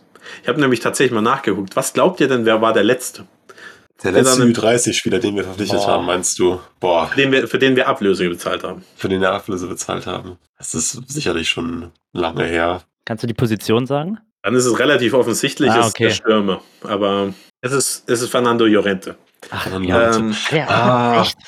Ich habe Das tatsächlich noch, noch viel, viel weiter in die Vergangenheit äh, gedacht, weil ich äh, Llorente, äh, Llorente vergessen habe. Ja, hätte aber- ich. Ich meine, das ist, war trotzdem 20, 17, Echt? glaube ich. 17, 18, ne? Ähm, ähm, dementsprechend ist das auch schon ordentlich, äh, also ein ganzes Stück her. Und ich glaube, das ist so ein bisschen, Stefan de Vrij könnte so ein Breaking Point fast so ein bisschen für, äh, für Daniel Levy sein. Denn wenn, wenn Antonio Conte sagt, den will er haben, das ist sein Spieler, dann muss Daniel Levy da die, äh, sagen, okay, mach, mach einfach. Denn es ist ja nicht so, als würde er jetzt ähm, 60 Millionen für einen Ü30-Spieler haben, äh, zahlen ähm, wollen, sondern er wäre ja in einem gewissen preislichen Rahmen, in der es noch okay wäre. Und er hätte ja auch noch so drei gute Saisons irgendwie im Köcher. Dementsprechend, ja, mal gucken. Ich, ähm, ich bin aber sehr gespannt. Also ich gehe davon aus, dass, äh, dass, dass der frei kommt oder ich wünsche es mir auch.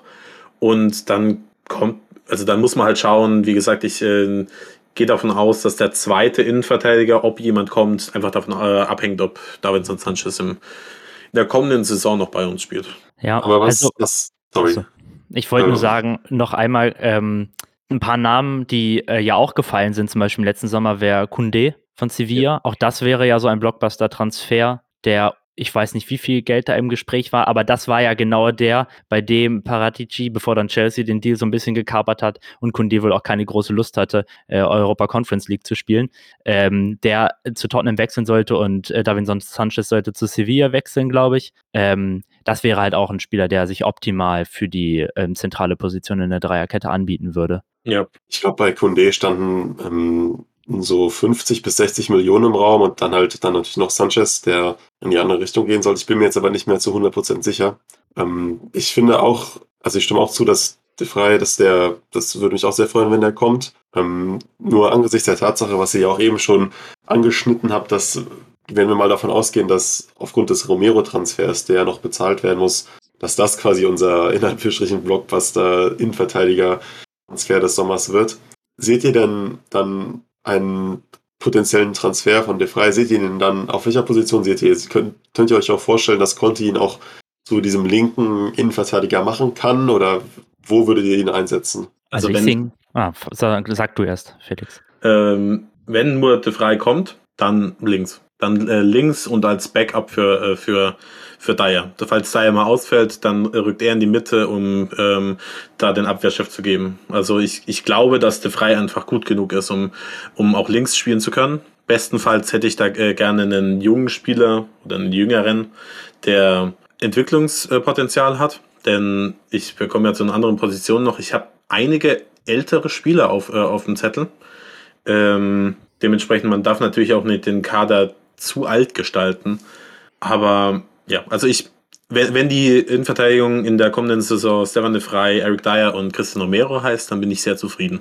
Ich, ja, auch bin ich voll bei also, dir. Ich würde ihn eben in der Mitte sehen, wie ich ja schon meinte. Er ist nicht, also ich glaube, er ist eben nicht äh, aggressiv genug, eigentlich um links zu spielen. Er ist rechtsfüßig. Ähm, ja, also ich sehe ihn eigentlich eher in der Mitte. Ähm, ja, also. Aber ist Ben Davis denn, äh, denn ähm, aggressiv? Naja, Davis treibt ja den Ball nach vorne, ähm, weniger durch sein Passspiel, sondern eher, dass er nach vorne rennt und so weiter. Ähm, das hat man ja bei De Frey eher nicht so sehr. Das, das stimmt natürlich. Aber es ist, äh, äh, wir, ich meine, wir drehen uns hier gerade auch so ein bisschen im Kreis. Das ist, äh, die Position gut zu besetzen, ist nicht so einfach. Nee, das ist richtig. Also, ja. also ich hätte gerne Nico Schlotterbeck. der wäre nicht so teuer und der äh, würde das wirklich, wäre wär perfekt.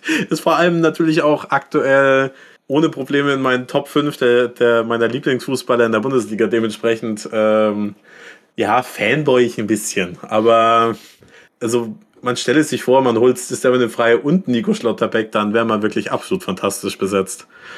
Ich ähm, würde noch, noch, noch zwei letzte Namen vielleicht in die Runde werfen.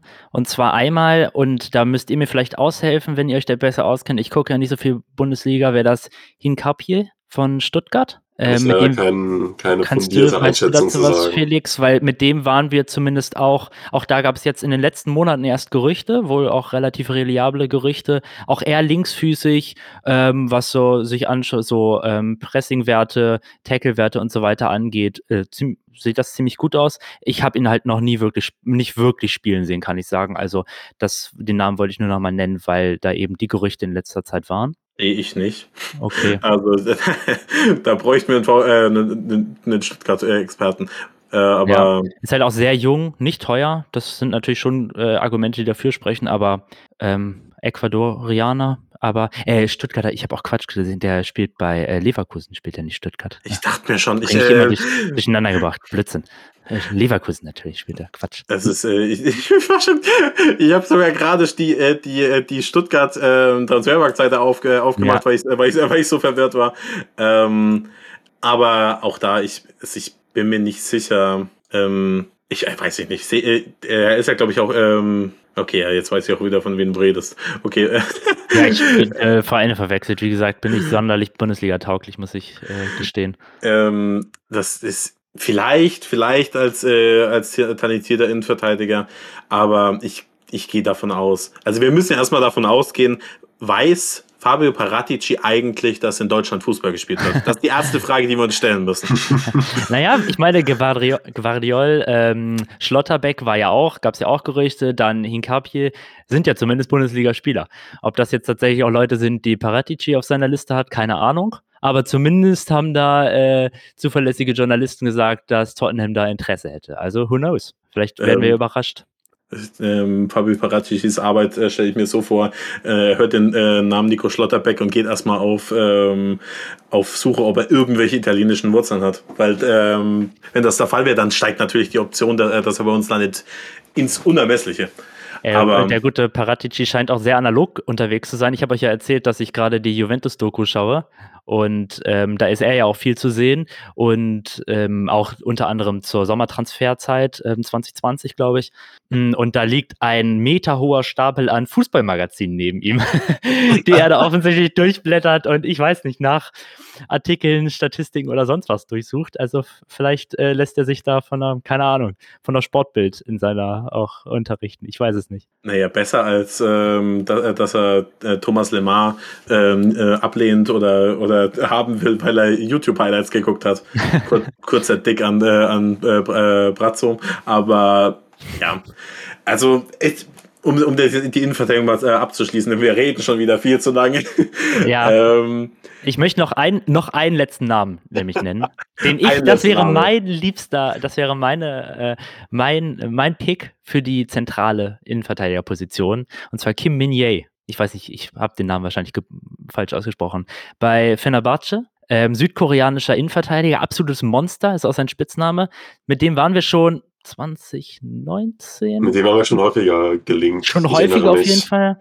Der ist dann eben zu Fenerbahce gewechselt. Der ist, ist wie gesagt, ein absolutes Monster, 1,90 Meter groß, ähm, relativ günstig. Transfermarkt sagt nur 9 Millionen. Wir waren eben schon häufiger mit dem äh, in Verbindung gebracht und jetzt auch gerade erst vor, ich glaube, ein, zwei Wochen gab es da wieder ein neues Gerücht. Also es würde mich nicht wundern, wenn wir, wenn wir, wenn das jemand wäre, den wir uns noch genauer anschauen. Ähm, und da wär, wäre ich zumindest sehr zufrieden mit. Kann jetzt nicht sagen, dass ich so wahnsinnig viel Fenerbahce schaue, aber ähm, das, was ich so ähm, äh, auch in Zusammenfassungen und sonst viel geschaut habe und was Leute über ihn schreiben, ist er wohl ein aggressiver, sehr guter, ähm, guter Verteidiger. Ich wollte ihn da damals tatsächlich haben, weil das war auch zu einer Zeit, in der ich bezüglich Transfers nicht so wahnsinnig optimistisch war. Ich weiß auch nicht mehr genau, welche Saison das war, aber ich glaube 1920. Ich glaube auch, Ähm, ja. Also, wenn jetzt nur er geholt wird, dann wäre ich sehr unzufrieden. Aber ja, mal gucken. Ich weiß nicht, irgendwie, äh, ich, ich freue mich auch einfach auf den Sommer, weil ich bin optimistisch und ich will mich irgendwie überraschen lassen. Einfach dieses Gefühl von, oh, äh, wo, äh, wo könnte es mit dem Kader hingehen, das ist, ist einfach, einfach exciting. Und das hatte ich das letzte Mal tatsächlich nach dem Champions League-Finale äh, 1920. Da war ich sehr, sehr heiß auf die Transferperiode. Wie sie dann am Ende ausgegangen ist, darüber reden wir aber bitte nicht. Ähm, aber ja, ich, ich, äh, ja, ich bin heiß und ich würde würd mich jetzt auch gegen ihn nicht wehren, sagen wir es mal so. Gut. Felix, du hast gerade Ja. eine, du hast gerade eine wunderbare Überleitung ähm, geschaffen, denn angesprochen was auf das Sommertransferfenster 2019 können wir jetzt zu den zur Linksverteidigerposition übergehen äh, und Ryan Sessegnon und Sergio Reguilon ähm, und da mal ein bisschen, bisschen unsere Gedanken sortieren, die wir, denn das ist ja auch eine super wichtige Position, die Fullbacks. Ähm, wir können ja mal links anfangen, würde ich sagen, und ähm, darüber sprechen, wie wir da die Picking Order sehen bei Sessegnon und ähm, vielleicht auch Davis, der eigentlich auch links spielen kann, Reguilon und wer da vielleicht im Sommer, im Sommer gehen könnte. Was denkst du, Felix? Also ich habe das, glaube ich, in der letzten Folge auch schon erwähnt. Ähm, ich wäre nicht traurig, wenn Sergio Reguilon den, äh, den Verein verlässt, denn ihm fehlt offensiv einfach an Torgefahr. Das muss man einfach so sagen. Das ist das, was du aus der Saison mitnehmen kannst. Gleichzeitig ist es ein bisschen traurig, weil er super häufig in aussichtsreiche Positionen kommt. Aber vielleicht ist seine Stärke auch einfach eher, naja, ein Ver- Linksverteidiger zu sein, der eben viel über, über Flanken kommt und eben nicht so extrem Richtung Tor zieht, wie das im Contest-System normal der Fall ist. Dementsprechend, wenn die Berichte wahr sein sollten und äh, viele Vereine an ihm dran sind und die 30 bis 40 Millionen, 40 sind glaube ich die äh, Rückkaufoptionen, Ja. äh, wahrheitsgetreu sind, dann würde ich ihn ziehen lassen. Denn ich glaube, dass du relativ günstig ähm, Spieler holen kannst, die äh, das einfach besser ins Anforderungsprofil äh, passen. Bin ich voll bei dir. Ich denke auch Reguilon, der, das ist ein Abgang, der zwar vielleicht schade sein wird, weil ich glaube, dass er als Person, ich ihn eigentlich wertschätze als Spieler, ähm, aber ich denke auch, dass wir ihn ziehen lassen sollten. Ich habe ihn ja bei mir auch mit dem Rotstift, äh, mit dem Rotstift als ähm, Zell markiert und dass wir im Sommer für diese Wingback-Position auf der linken Seite jemanden, jemanden holen müssen, der dann eben mit Cessignon diese Position erstmal vielleicht am Anfang der Saison ein bisschen kämpfen wird und dann wird sich das wahrscheinlich zeigen, wer da, wer da die Nase vorn hat. Ja, ich sehe das eigentlich auch so, aber ich finde zugleich, dass das Reguilon ist niemand, bei dem wir aktiv versuchen sollten, ihn zu verkaufen, denke ich. Wenn ein Angebot reinkommt von Real und es sind ja angeblich massenhaft Vereine an ihm äh, interessiert, wenn man da Fabrizio Romano glauben kann, ähm, dann ah, 40 Millionen so um den Dreh, dann würde ich auch sagen, das ist ein Angebot, das man vermutlich annehmen muss. Ich meine, wenn Real klopft, dann bleibt uns ja auch wenig anderes übrig. Ähm, aber zugleich glaube ich trotzdem, dass er ein sehr guter Spieler ist. Ich bin inzwischen, also ich habe noch mal ein bisschen überlegt, ich glaube auch, dass es noch besser werden kann. Im Endeffekt erwarten wir von unseren Wingbacks in Contest-System ja auch nicht die 20-Tore-Saison, sondern ich weiß nicht, ich habe mir Hakimis Werte von der äh, Meisterschaftssaison nochmal angeschaut. Ich glaube, der hat sechs Tore gemacht. Ähm, ich glaube, das kann, also nicht, dass Regilon äh, auf einem ähnlichen Niveau spielt wie Hakimi, aber ich glaube, Regilon ist gut genug fürs System. Und wenn jemand äh, ihn kaufen möchte, dann würde ich sagen, gut, wenn der Preis stimmt. Aber zugleich würde, würde es mich wundern, wenn wir da jetzt durch die Lande tingeln und versuchen, ihn verschiedenen Vereinen anzubieten. Das würde mich überraschen. Das, davon gehe ich auch nicht aus. Also äh, äh, das muss man auch dazu sagen. Sergio Reguilon ist ein guter Spieler und der kann in anderen Systemen vielleicht noch viel besser sein. Ich glaube nur, um das eben äh, nochmal klar zu sagen, falls ein Angebot ein, äh, eingeht äh, mit einer bestimmten Summe oder ab einer bestimmten Summe würde ich sagen, ja, verkaufen, denn Ja, einen Ersatz zu finden ist nicht so schwierig auf der linken Seite in meiner Meinung. Ich habe da vier Namen? Ja. ähm, aber ich habe ich hab einen ganz, ganz klaren Favoriten. Ich weiß Ähm, nicht wer. Ich glaube ich auch. Und ich habe denselben. Ich glaube nicht, dass ich den gleichen habe wie ihr. Ah, okay. Ähm, daher lasse ich, äh, lass ich äh, Max mal den Vortritt, denn du bist ähm, Vorsitzender eines ganz bestimmten Fanclubs und ähm, dementsprechend, de- ich lasse dir die Ja, Ich also ich, ich habe jetzt zwar Namen aufgeschrieben, aber wie ich ja eben schon meinte, die Position ist keine von den vier Positionen, die ich jetzt für diesen Podcast hier als unter die höchsten Prioritäten gesetzt habe. Darum sind das zwar Namen, die ich aufgeschrieben habe jetzt, aber eigentlich, also wie gesagt, nur für den Fall, dass Regilon verkauft wird, vielleicht wirklich eine Option sind. Und also, ich bin großer David Raum-Fan, wie wahrscheinlich viele Leute.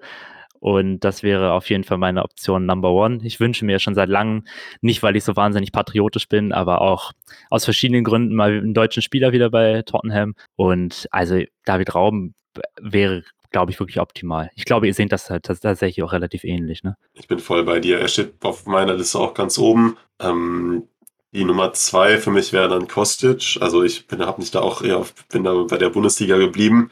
Ähm, aber für mich ist auch Raum, wäre für mich ein super Transfer. Ähm, ich meine, die Werte aus dieser Saison sprechen für sich. Er hat noch Vertrag bis 2026 und aktuell laut Transfermarkt liegt sein Marktwert bei 17 Millionen. Ich kann das nicht so ganz einschätzen, was Hoffenheim für ihn will. Ähm, deshalb, also es wäre auf jeden Fall doch schon noch dann mal, also wahrscheinlich mindestens, hm, mindestens 25 Millionen, ich weiß es nicht, keine Ahnung, ich kann das nicht so gut einschätzen, aber es wäre auf jeden Fall schon nochmal eine Investition. Ähm, aber wenn Region geht, denke ich, sollte man das machen. Ähm, und ja, aber es gibt auch andere Optionen, also mit Kostic wäre ich auch zufrieden. Ja, ich Hast habe du noch ich, jemanden auf der Liste, Felix? Wie gesagt, ich habe vier Namen, drei Mhm. davon sind in der Bundesliga. Äh, Mhm. hast du David Raum.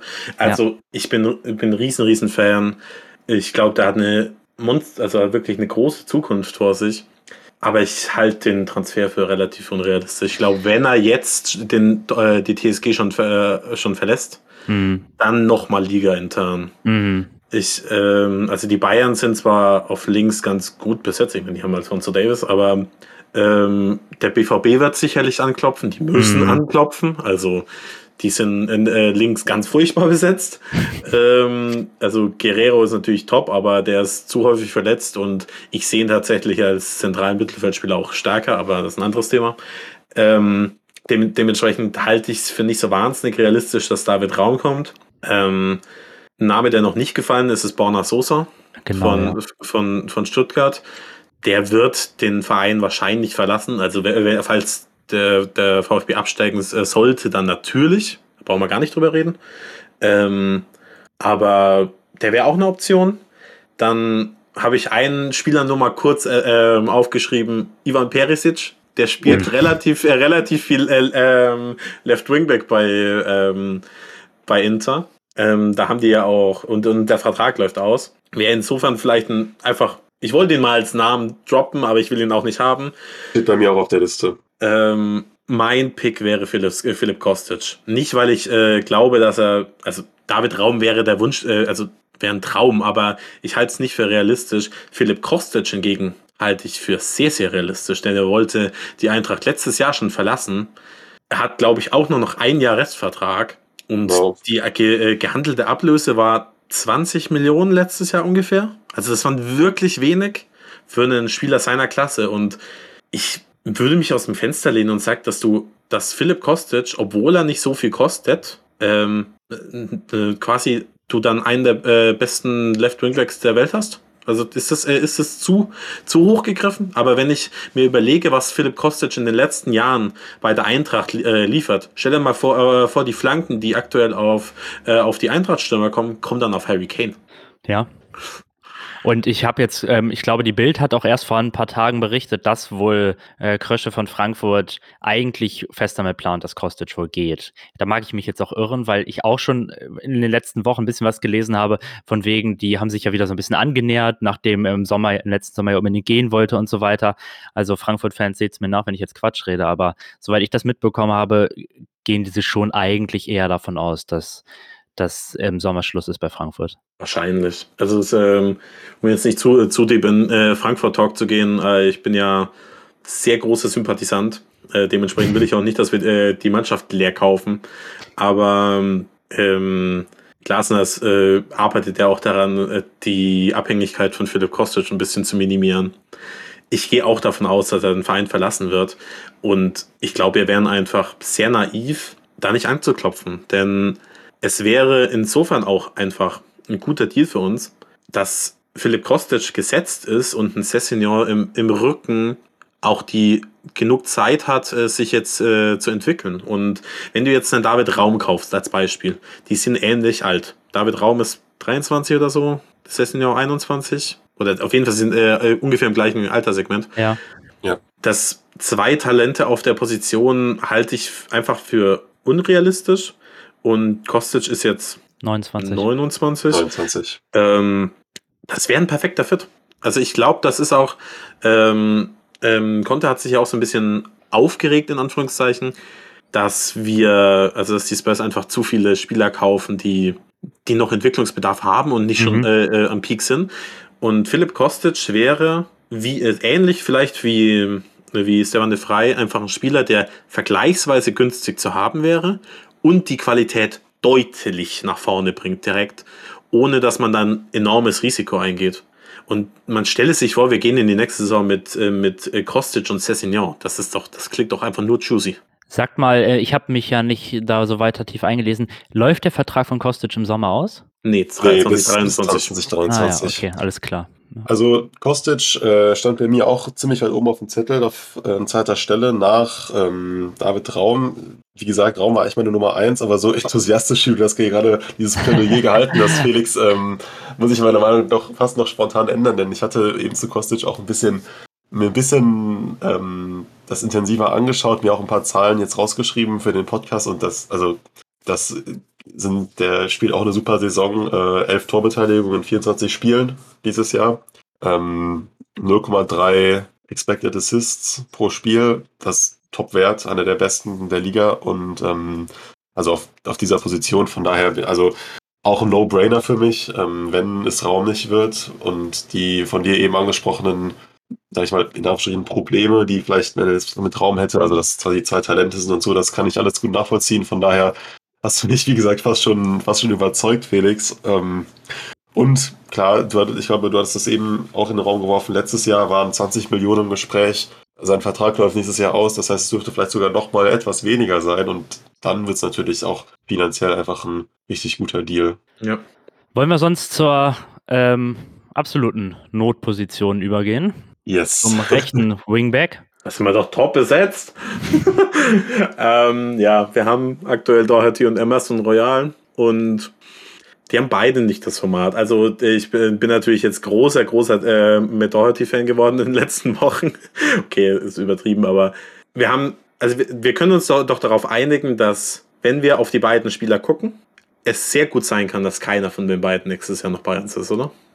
Also ich denke, dass Doherty bleiben wird. Ja. Wenn nicht als Starter, was ich. Also ich, ich sage mal so, ich sehe auch eine Welt, wo Doherty nächste Saison unser äh, die erste Wahl auf der rechten Position sein wird. Das nur mal vorweg. Aber ich denke, dass er bleiben wird und dann eben, wenn nicht als erste Wahl, dann eben als Kaderspieler. Äh, Emerson Royal hingegen hoffe ich einfach, ich hoffe einfach, dass er geht. Das, mehr kann ich dazu nicht sagen.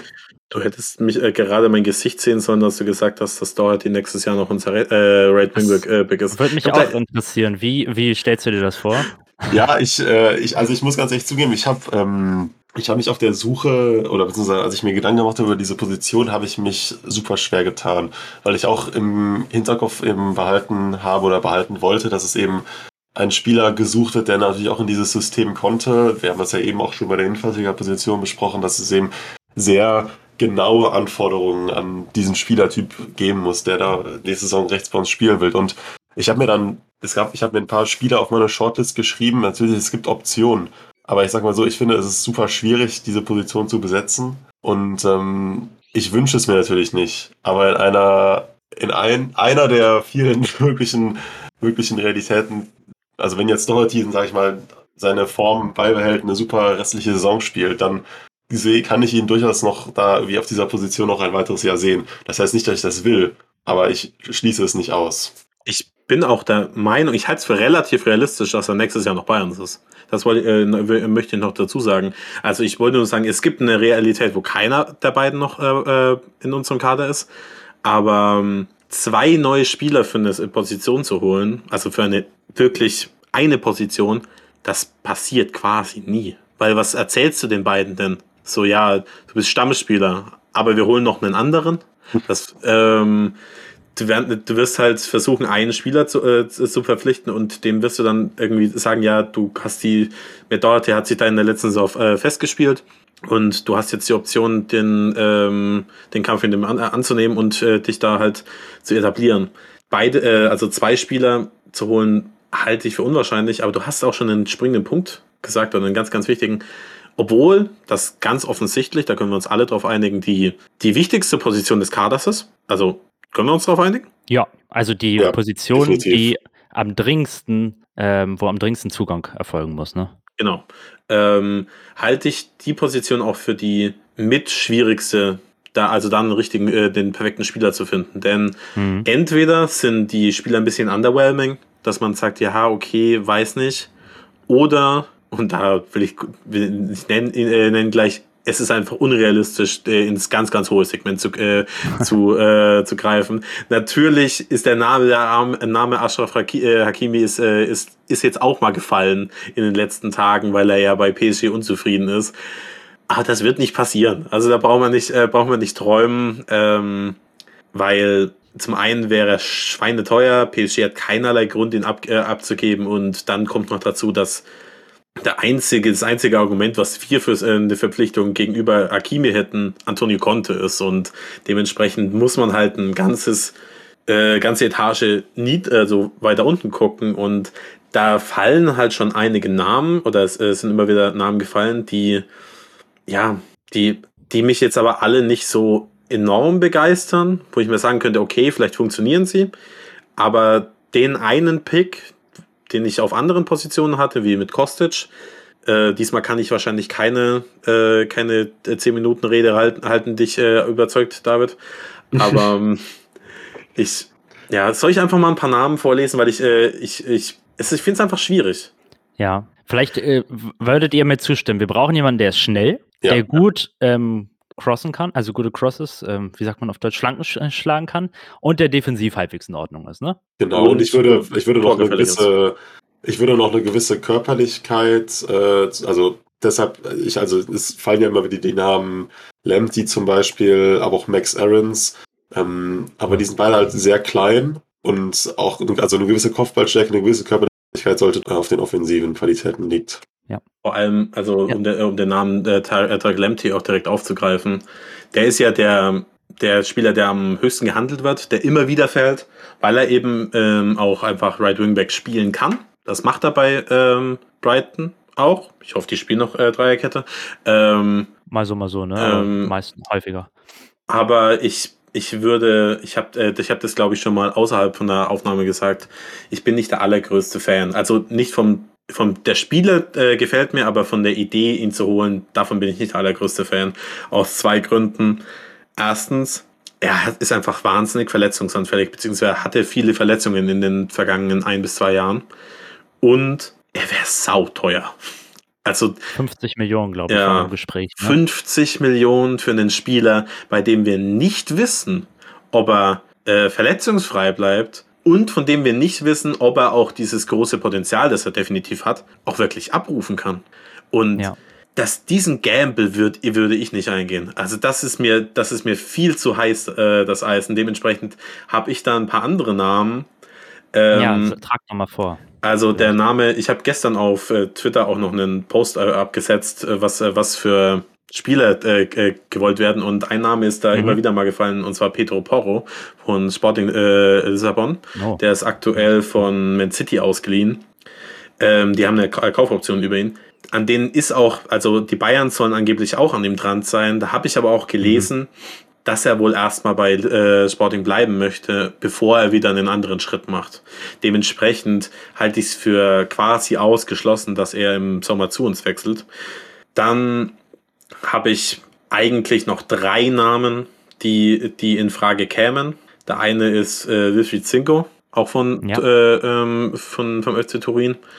Ähm, ich bin ehrlich, ich habe nicht genug Spiele gesehen, um ihn wirklich einschätzen zu können. Ähm, und YouTube-Highlights kannst du aus jedem Spiel, äh, Spieler schneiden.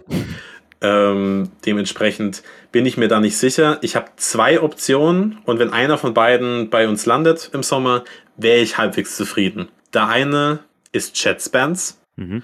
und der andere ist Riedle Baku. Hm. Baku steht bei, auf, auf bei mir ganz oben. Riedle Baku spielt nicht die beste Saison. Das muss man dazu sagen. Aber was soll er auch machen? Der wurde in der Saison von Marc van Bommel und Florian Krofeld gecoacht. Also wenn, ähm, und er wohnt in Wolfsburg. Dass er da keinen Bock hat, kann ich nachvollziehen. ähm, ähm ich bin gerade in 30 Kilometer weiter von Wolfsburg. ähm, dementsprechend also ich, äh, kein, kein Wolfsburg-Spieler spielt dieses Haus seines Lebens, darauf wollte ich hinaus. Also jetzt mal ähm, Lacroix. Also, Lacroix, genau. der ja auch eine Option wäre, zum Beispiel. Ja, also der, da, das sind äh, viele, viele Spieler mit großem Potenzial in der Mannschaft, die alle nicht gut spielen. Und dementsprechend würde ich, äh, würde ich da jetzt eher auf die, Vergangen äh, die Saison vorher blicken und auch auf die UN20 EM, denn da hat Riedle Baku einfach herausgestochen er war einfach richtig, richtig gut. Hat nicht immer Right Wingback gespielt, aber ich finde es bis heute ein Verbrechen, dass Jogi Löw ihn nicht, äh, nicht mit zur EM genommen hat. Also mhm. dem, dementsprechend wäre er, ich weiß nicht, ob er mein First Pick wäre. Dafür muss ich nämlich auch einfach sagen, habe ich nicht genug von Chad Spence gesehen. Das, was ich gesehen habe, war mhm. sehr ansprechend. Vor allem das Tor letzte, das habe ich mir dann äh, nämlich äh, noch angeguckt. Ich weiß nicht mehr, gegen, genau, wen, äh, ja. gegen wen das war. Ach, weiß ich auch nicht mehr. Nee. Ähm, aber ja, also wenn ich mich jetzt festlegen würde, würde ich wahrscheinlich Riedle Barkus äh, nennen, weil ich glaube, dass er nicht zu teuer wäre aufgrund der aktuellen Saison. Und weil man weiß, dass man von ihm eine gewisse Qualität bek äh, bekäme.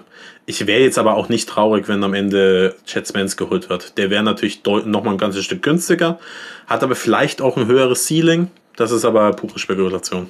Hm. Ich bin bei, was Baku angeht, bin ich voll bei dir. Er ist auch, er steht bei, auch, auch bei mir ähm, ganz oben, ist aber auch irgendwie, ja, ich habe, wie gesagt, ich habe mich da sehr schwer getan, ähm, um jetzt halt auch nochmal kurz auf meinen Kommentar von eben äh, einzugehen, weil ihr da ja irgendwie sehr empört wirktet, als ich äh, gesagt habe, dass ich irgendwie eine Welt sehe, in der Doherty dann doch noch, äh, noch der Starting Eleven ist. Ich weiß nicht, ich, diese Position, so wichtig sie auch ist, ähm, ist irgendwie total schwierig und ähm, ich bin, also ja, irgendwie froh, dass ich da, dass ich, dass ich ja nicht in Paraticis äh, Schuhen stecke. Vielleicht vorab, also die beiden Spieler, die ich glaube ich persönlich am liebsten auf dieser Position sehen würde, die werden wir zu 100% nicht verpflichten, weil die gerade in, ähm, ja, in festen Händen sind. Das ist nämlich einmal Adama Traoré, den ich äh, super gerne auf dieser Position gesehen hätte, aber das ist ja bekannterweise nicht passiert. Und ähm, wen ich mir auch sehr gut auf dieser Right Wingback Position vorstellen könnte, der allerdings auch nicht wechseln wird, ist Kieran Trippier. Und das macht es irgendwie nochmal deutlich schmerzhafter für mich. Ich weiß nicht, ob ihr da irgendwie mir zustimmt oder ob ihr das anders seht, aber ich ich würde ihn auf dieser Position eigentlich, ich kann ihn mir da ganz gut vorstellen. Aber er ist natürlich jetzt bei Newcastle erstmal versorgt. Das ist ja das Traurige. Also wir reden, lass uns mal kurz darüber reden. Wir spielen jahrelang mit Viererkette. Haben da Kieran Trippier, der offensiv fantastisch ist, aber einfach nicht verteidigen kann. Dann äh, geben wir ihn ab, dann kommt Serge Aurier, also der war davor schon da, aber er wird dann unser Rechtsverteidiger. Ist offensiv gut, aber kann einfach nicht verteidigen. Dann holen wir Emerson Royal für 25 Millionen, der halbwegs gut verteidigen kann, aber offensiv ja. nicht zu gebrauchen ist. Und dann stellen wir auf Dreierkette äh, mit Wingbacks um. Ja. Brillant! stimmt. Weil ein Aurier wäre eine Sub, also wahrscheinlich sehr gut in dem System, ja. Ja. Vielleicht nicht defensiv gut genug, das weiß ich nicht. Aber, Aber als, äh, als äh, Wingback äh, hast du ja nicht so enorme defensive ja. Aufgaben wie, wie in der Viererkette. Da hast du, du ja, musst schon halbwegs solide sein, finde ich. Ja, ne, ja, das natürlich. Also da brauchen wir nicht drüber reden, aber du hast nicht die gleiche, also du musst, du hast halt immer einen Innenverteidiger, der, der dir ein bisschen aushilft. Dementsprechend mm, ja, sind die offensiven Qualitäten einfach ähm, wichtiger. Und das ist einfach so absurd. Du, du löst den Vertrag mit Serge Aurier auf. Und stellt euch mal vor, wir hätten jetzt Doherty und Serge Aurier, dann wär, hätten, würden wir zwar immer noch darüber reden, oh, können wir im Sommer vielleicht upgraden, aber dann, ja. dann würden wir die Position ganz anders angehen. Da würde man sagen, ja, mhm. wenn, wenn da kein Spieler zu finden ist, dann geht's vielleicht auch nochmal. Aber wir, wir haben ja noch nicht mal darüber äh, wirklich darüber geredet, dass wir Emerson einfach grundsätzlich nicht im Kader sehen nächste Saison. Also wir haben ihn einfach geskippt, denn der ist ja erst, der ist ja noch nicht mal ein Jahr da, aber wir sehen einfach alle drei keinerlei Option für ihn äh, bei, bei uns im Kader, denn ich möchte ihn auch ein bisschen in Schutz nehmen. Er wurde normal für eine Viererkette unter Nuno geholt. Und ich finde, dass er defensiv durchaus solide ist und er wird jetzt kein, einfach keine, kein Selbstvertrauen haben. Ich glaube nicht, dass er ein so schlechter Spieler ist, wie er, wie er, wie er ähm, gemacht wird. Aber wenn du den kompletten Kader anguckst, dann gibt es keinen anderen Spieler, der weniger ins System äh, passt als Emerson Royal. Und dementsprechend einfach sagen, hey, Schlussstrich. Das bringt niemanden weiter, wenn er weiter, äh, wenn er auch in der nächsten Saison bei uns äh, noch bei uns ist. Wir werden natürlich ordentlich an Ablöse ja, einbüßen müssen. Mhm. Ich äh, gebe, ich weiß nicht, es ist super schwer zu schätzen, aber mehr als 20 Millionen bekommen wir auf gar keinen Fall. So 10 bis 15 halte ich für realistisch. Mhm. Ähm, aber die, den, den Flop musst du einfach hinnehmen. Den muss, äh, den muss ich auch Fabio Paratici einfach auf auf den Zettel schreiben. Also der ist halt ist einfach sein Ding. Also er hat, hat ihn zwar für ein andere, anderes System und für einen anderen Spieler geholt, aber die 25 Millionen wäre auch da nicht wert gewesen. Ähm, ja, daher mal gucken. Also Chad Spence, Riedle Baku, wenn es einer von den beiden wird, seid ihr damit zufrieden? Ähm, ja, erstmal genau das hätte ich zu Amazon auch gesagt. Ähm, einfach einen Strich drunter machen. Ist besser für ihn, ist besser für uns. Wenn wir es hier beenden, der war bei Betis nicht so schlecht. Also auch der wird es beim anderen Verein wahrscheinlich ganz gut machen. Und ich habe im Grunde auch ähnliche Leute aufgeschrieben wie ihr. Ich habe Baku jetzt nicht aufgeschrieben. Ich weiß nicht, irgendwie nicht so, habe ich nicht so auf dem Schirm. Ähm, wenn, den Single, den hast du ja schon angesprochen. Ähm, mit dem waren wir ja jetzt auch schon, was Gerüchte besagen. Ähm, an den hatten wir Interesse. Den finde ich tatsächlich sehr gut. Da ich habe mehrfach dann auch, als es im Winter schon darum ging, wen kann man äh, rechts holen, habe ich mir dann Torino-Spiele angeschaut. Ein bisschen ist sein Problem so ähm, Ballkontrolle auf engerem Raum, aber der ist unheimlich schnell. Ähm, der hat in dieser Saison schon drei Tore, vier Assists. Also der und ist erst 21. Das fällt zwar jetzt wieder in ähm, Contes kritisiertes ähm, Beuteschema von Tottenham, aber und er, ist, oh, er spielt bei einem italienischen Verein. Also das finde ich tatsächlich ein, ein Target, das ich mir sehr gut vorstellen kann, über das ich auch sehr zufrieden wäre. Und ähnlich sieht es dann auch bei Spence aus. Da sagt Transfermarkt jetzt 2,5 Millionen Euro. Ähm, ich könnte mir vorstellen, dass der für deutlich mehr Geld ähm, dann am Ende geht. Minimum bei Spence 10. muss man, ja, genau. Bei Spence muss man natürlich nochmal sich anschauen, da hat nicht nur Tottenham Interesse, also nicht nur wir haben da Interesse, auch wenn wir wohl ziemlich gute Chancen haben, ihn zu bekommen, was Journalisten sagen. Ähm, aber auch Arsenal soll interessiert sein und Bayern München soll ja auch Interesse haben. Ähm, muss man mal schauen, ob da im Sommer vielleicht ein gewisser Kampf entbrennt, wer ihn dann am Ende bekommt. Der, ein, der Punkt, den ich, äh, den ich äh, vorhin bei dem Le äh, Left Wing Back vielleicht auch schon mal anspre äh, hätte ansprechen können, ist, ich glaube, wenn du ein talentierter Rechtsverteidiger oder Linksverteidiger bist mit Zug nach vorne, dann sind wir aktuell vielleicht die attraktivste Option im Weltfußball. Das ist richtig. Denn du wirst einfach, es gibt keinen anderen Trainer, oder es gibt vielleicht schon, aber äh, keinen Top-Trainer, der Wingbacks derartig, äh, also für den äh, Wingbacks derartig essentiell sind. Und du, du, es gibt einfach ganz viele, ganz viele Systeme, in denen ein ähm, rechter Verteidiger oder ein linker vergleichsweise egal sind. Also ich, das ist kein Disrespect, aber wenn du ne, mit einer Viererkette spielst, dann sind die nicht die entscheidenden Puzzlestücke. Dann ist ein zentraler Mittelfeldspieler wesentlich wichtiger. Und in Contest-Systemen sind aber die Wingbacks wirklich mit die wichtigsten Positionen im kompletten Spiel. Und dementsprechend ähm, denke ich, würden da, wenn wir bei gewissen Leuten anfragen, würden die vielleicht auch drüber nachdenken, einfach so mit dem Hintergedanken, hm, vielleicht, vielleicht äh, kann ich mich da ja auch einfach zeigen. Also nicht, dass das äh, was Gutes für uns wäre auf Dauer, aber vielleicht kann ich mich dann nochmal für eine größere Aufgabe in Zukunft äh, empfehlen. Da dementsprechend, wenn wir irgendeinen Spieler finden, in einem, äh, in der vielleicht erstmal nicht realistisch klingt, vielleicht kann man ihn äh, einfach dadurch überzeugen, dass man sagt, hey, du wirst bei uns eine elementare Rolle einnehmen. Ja, um das Thema Wingbacks dann wahrscheinlich gänzlich abzuschließen, habe ich noch zwei Namen, ähm, die jetzt auch noch nicht gefallen sind, bei denen ich aber auch weiß, dass da mal irgendwelche Gerüchte vor ein paar Monaten so im Januar waren, nämlich einmal äh, Paul Lirola, ähm, spanischer Fußballspieler, der gerade bei Olympique Marseille spielt. Er hat jetzt in der Saison, glaube ich, ein Tor, zwei Vorlagen. In der vorigen Saison, glaube ich, zwei Tore, fünf Vorlagen. Also ganz in Ordnung. Ähm, ja, auch ähnliches Profil, sehr schnell eigentlich sehr gute ähm, Hereingaben, defensiv auch ganz gut. Ähm, auch den könnte ich mir ganz gut äh, in Contest-System vorstellen. Und ähm, die zweite Person, auch, der auch in, der, in Frankreich spielt, wäre Jonathan Klaus. Ähm, den ich weiß ich auch auf meinem Zettel. Ja, der war ich weiß zu nicht, alt. Ja, der ist 29, ist richtig. Der spielt aber gerade aktuell die Saison bisher seines Lebens. Der war letzte Saison auch schon sehr gut bei Lens, spielt immer noch bei Lens. Ist jetzt erstmalig mit 29 in den französischen Kader berufen worden. Hat jetzt in dieser Saison vier Tore, neun Vorlagen. Also, das sind ordentliche Zahlen. Ähm, ich weiß nicht, wie viel der kosten soll. Transfermarkt sagt 12 Millionen kann auch gut und gerne mehr sein. Ich weiß jetzt auch ehrlich gesagt gar nicht, wie lange da noch Vertrag läuft und so weiter und so fort. Weiß nicht, ob jemand das von euch gerade auf dem Schirm hat. Aber das wären so zwei Namen, die ich mir auch durchaus noch vorstellen könnte. Gerade über Close, Close, ähm, entschuldige meine Aussprache, ähm, reden ja auch gerade viele. Also ich könnte mir tatsächlich vorstellen, dass der auch auf irgendeiner Liste bei den Spurs steht. Sie hat noch Vertrag bis äh, 2023. Ich hatte ihn auch jetzt im Vorfeld ähm, des Podcasts mir mal angeschaut. Er hat wirklich gute Zahlen. Also das kann man nicht von der Hand weisen. Jetzt in dieser Saison spielt er wirklich richtig gut.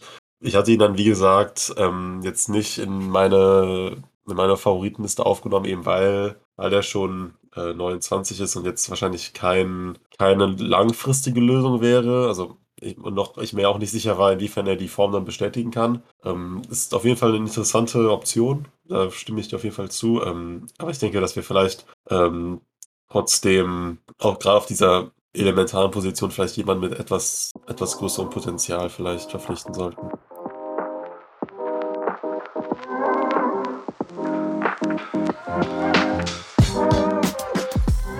So, weil wir ja offensichtlich sehr viel zu diskutieren hatten und die Aufnahme dementsprechend wahnsinnig lang geworden ist, haben wir uns jetzt der, im Schnitt dazu entschieden, die, ja, die Aufnahme zu teilen und zwei Episoden daraus zu machen.